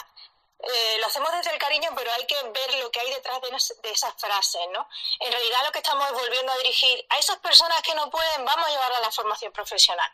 Y no se trata de eso, quizás lo que hay que reflexionar es sobre si la ESO está respondiendo realmente eh, y la propuesta es adecuada para todo tipo de personas. Es decir, si la ESO está siendo bastante, eh, eh, o tiene que, ha tenido en cuenta esa diversidad que, se encuentra. El problema no está en el itinerario, está en la propuesta. Y el hecho de intentar pensar que el itinerario es el que va a dar respuesta, porque todo aquello que no sea, todos los niños y las niñas que no son capaces de memorizar, que los mandemos a la, a la formación profesional. Eh, porque así, eh, bueno, y que no pierdan el tiempo, que no, intenten sacarse una secundaria obligatoria. Es diferente porque la secundaria obligatoria lo que nos va es a, ofrecer un empoderamiento humanístico, eh, unos conocimientos culturales mínimos y creo que no, es, no debería de ser, no deberíamos de renunciar a eso. Hay que reflexionar sobre qué propuestas se le está dando a esos niños y esas niñas que tienen una serie de necesidades, que necesitan otro enfoque, que necesitan otras metodologías, que necesitan otras eh, visiones y maneras de, ver la educación. Y no por eso eh, no porque ellos no encajen en ese modelo eh, tan academicista, los vamos a derivar a otro sitio para que así no molesten. Eh, y parezca como que la formación profesional va a recoger a todos eh, esos chicos chicas que no están encajando. El problema no está en quitarlos de en medio, está en modificar lo que se ofrece en la secundaria. Ahí es donde está el problema. Y yo digo que lo sé que lo dicen desde el cariño, pero eh, lo tenemos muy metido dentro, porque es una cosa cultural. Em, el hecho de, sentir como que la formación profesional, bueno, ahí como van a hacer práctica y cosas de esas, ya, ya eh, saldrán adelante, ¿no? Pero es que todo el mundo deberíamos dar, en, toda la etapa educativa hay que dar ese tipo de propuesta. Eh, no es la etapa, es la propuesta lo que está mal. La formación profesional está en, la, en el mismo nivel. lo que hacemos con la formación profesional es identificar talentos profesionales y ofrecer a esas personas eh, una oportunidad de desarrollar un talento profesional. Si os fijáis, en la mayoría de las ocasiones cuando hablamos, y lo hacemos sin querer, yo digo que esto tiene que ver, pasa mucho también con la igualdad, bueno, pero no pasa nada que después pueden ir a la universidad. ¿Cómo que no pasa nada después pueden ir a la universidad? Porque la universidad es mejor. No sé si me, estoy explicando. Eh, yo vengo de un congreso en el que empresas como Siemens, como IBM y como mm, eh, grandes Microsoft están diciendo que, y bueno, y de hecho hubo un divulgador que han hecho un estudio sobre la inserción del alumnado eh, que, ha estudiado informática, que ha puesto de relieve que las carreras universitarias se encuentran al mismo nivel que la formación profesional con las mismas oportunidades. De hecho, van a la selección de personal con las mismas oportunidades, incluso a veces mejores oportunidades para el alumnado de formación profesional de grado superior. Están en el mismo nivel. No necesita ir a la universidad. La universidad tiene que reflexionar por qué pasa eso, obviamente. Porque ahora mismo, con las investigaciones que hay encima de la mesa y con todas las grandes empresas, resulta que no es el itinerario. Si te quieres dedicar a, la, a, la, informática, que además es una de las profesiones del futuro, la digitalización de las empresas, la respuesta está en la formación profesional. Y no es menos. Y no te vas a quedar como que te falte algo porque no has ido a la universidad, porque tú vas a poder desarrollarte a nivel profesional a través de esa formación, de ese itinerario, porque es el que ahora mismo responde a ese camino. Hay otros caminos que obligatoriamente pasan por la universidad, pero no es, no te quedas con la, no te puedes quedar con el gusto de que por no ir a la universidad no has terminado una carrera. Eh, mm, eh, de estudio, de que, que, te falte algo. No te falta nada, depende de la profesión a la que te vaya a dedicar, depende de donde tú quieras seguir formándote. Y la formación no tiene por qué ser reglada, puede ser una formación, una autoformación y puedes seguir progresando y siendo muy bueno en tu, en tu profesión sin tener que ir a, a una facultad. Si la facultad te ofrece aquello que necesitas, estupendo. Si la FP te ofrece aquello que necesitas, estupendo. No es menos. Las familias somos prescriptoras de la formación profesional. Tenemos que reflexionar y desaprender esto. Eh, que lo tenemos muy dentro y lo hacemos sin querer en muchas ocasiones. Cuando somos madre y padre, por ejemplo, ¿no? cuando la familia en general hablamos con nuestro hijo o nuestra hija, parece, no te preocupes, no pasa nada, y en la FP luego podrás ir a la facultad. Es que no quiero ir a la facultad, es que no está en mi plan, es que no lo necesito. Es que mi profesión no lo requiere. Y no pasa nada, no voy a ser menos, voy a ser excelente, voy a encontrar un súper trabajo, voy a vivir muy bien y voy a ser feliz. Eso es algo que es importante que también transmitamos a, algunos, a nuestros alumnos y a nuestras alumnas, para que puedan ser felices realmente y no sientan frustración por no haber ido en ese camino. Hay diferentes caminos en la vida para llegar a ser felices y encontrar un sitio en donde aportemos valor y podamos conseguir un sustento y, y vivir dignamente. No es necesaria la universidad. En algunas ocasiones sí, pero en otras no.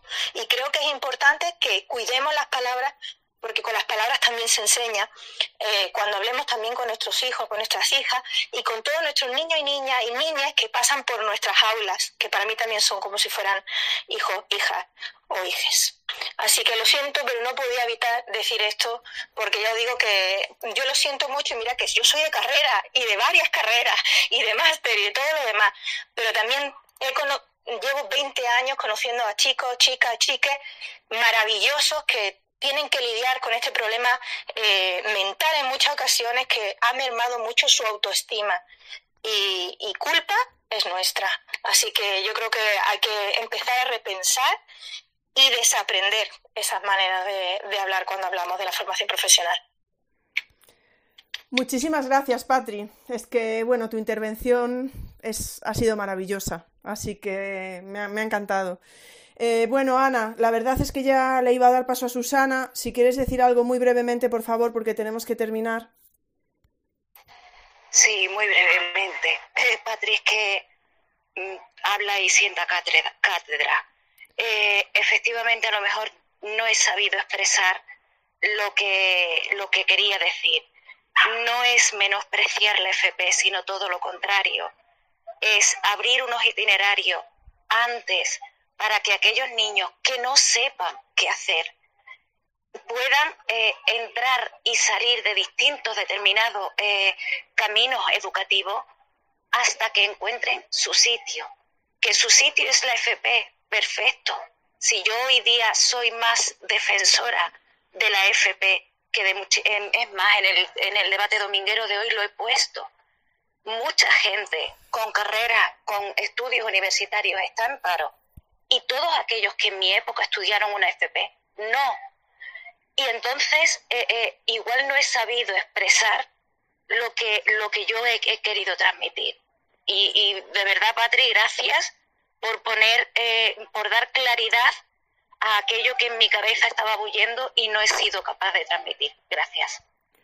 Bueno, muchísimas gracias, Ana. Muchísimas gracias, Patri. Vamos a terminar, si os parece, porque yo creo que está bien. Es que podríamos seguir hablando, pero llevamos dos horas y media. Así que estoy segura de que, de que seguiríais.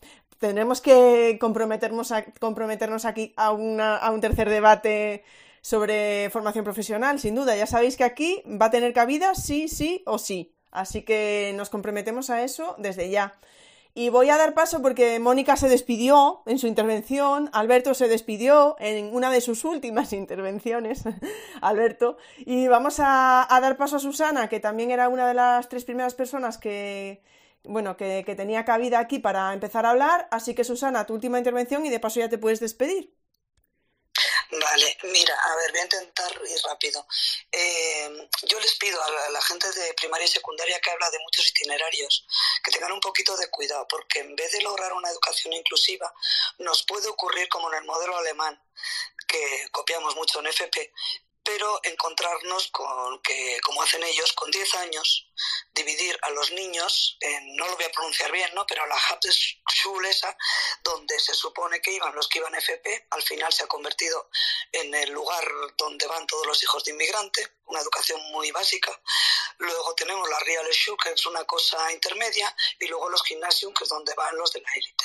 Al final eso es una segregación absoluta de clases total. O sea, todo lo que hablamos de inclusión, totalmente lo contrario. ¿Que es mejor para el alumnado o no? Pues no lo sé.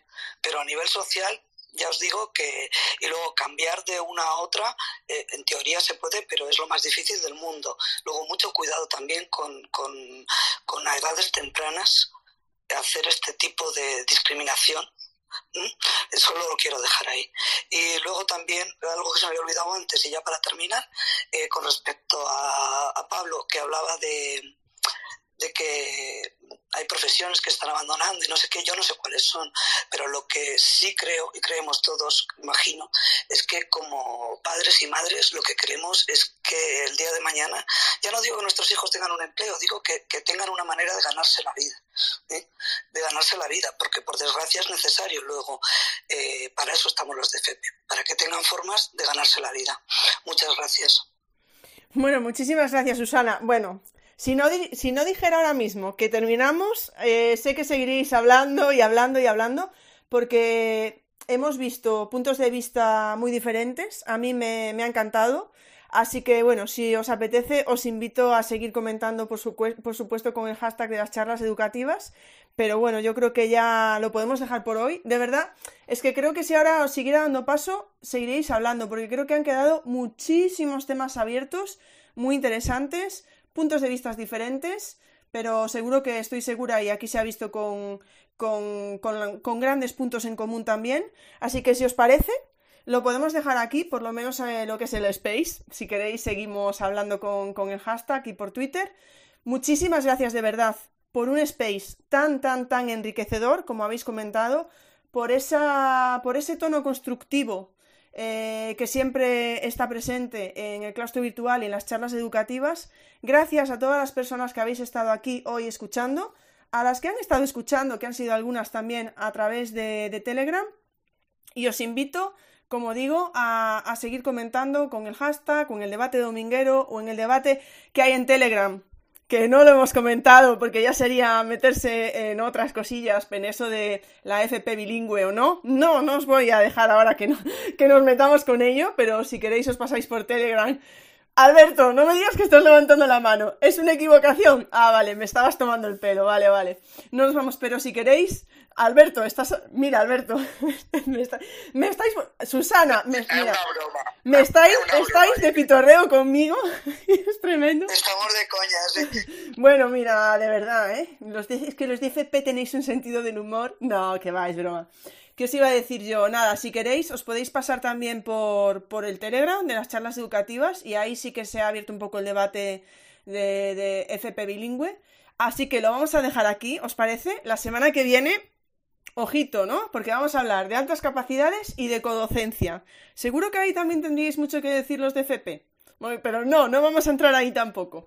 Así que muchísimas gracias a todas las personas que nos habéis acompañado ya durante más de dos horas y media. Muchas gracias a Susana, Alberto y a Mónica por haber empezado con este debate y haber estado tan participativos. Y a todas las personas que habéis pedido el micro, a todas las que habéis participado con el hashtag de las charlas educativas.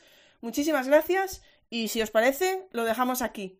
Un abrazo muy grande y volveremos a hablar de FP, por supuesto, en las charlas educativas. Un abrazo, chao, chao.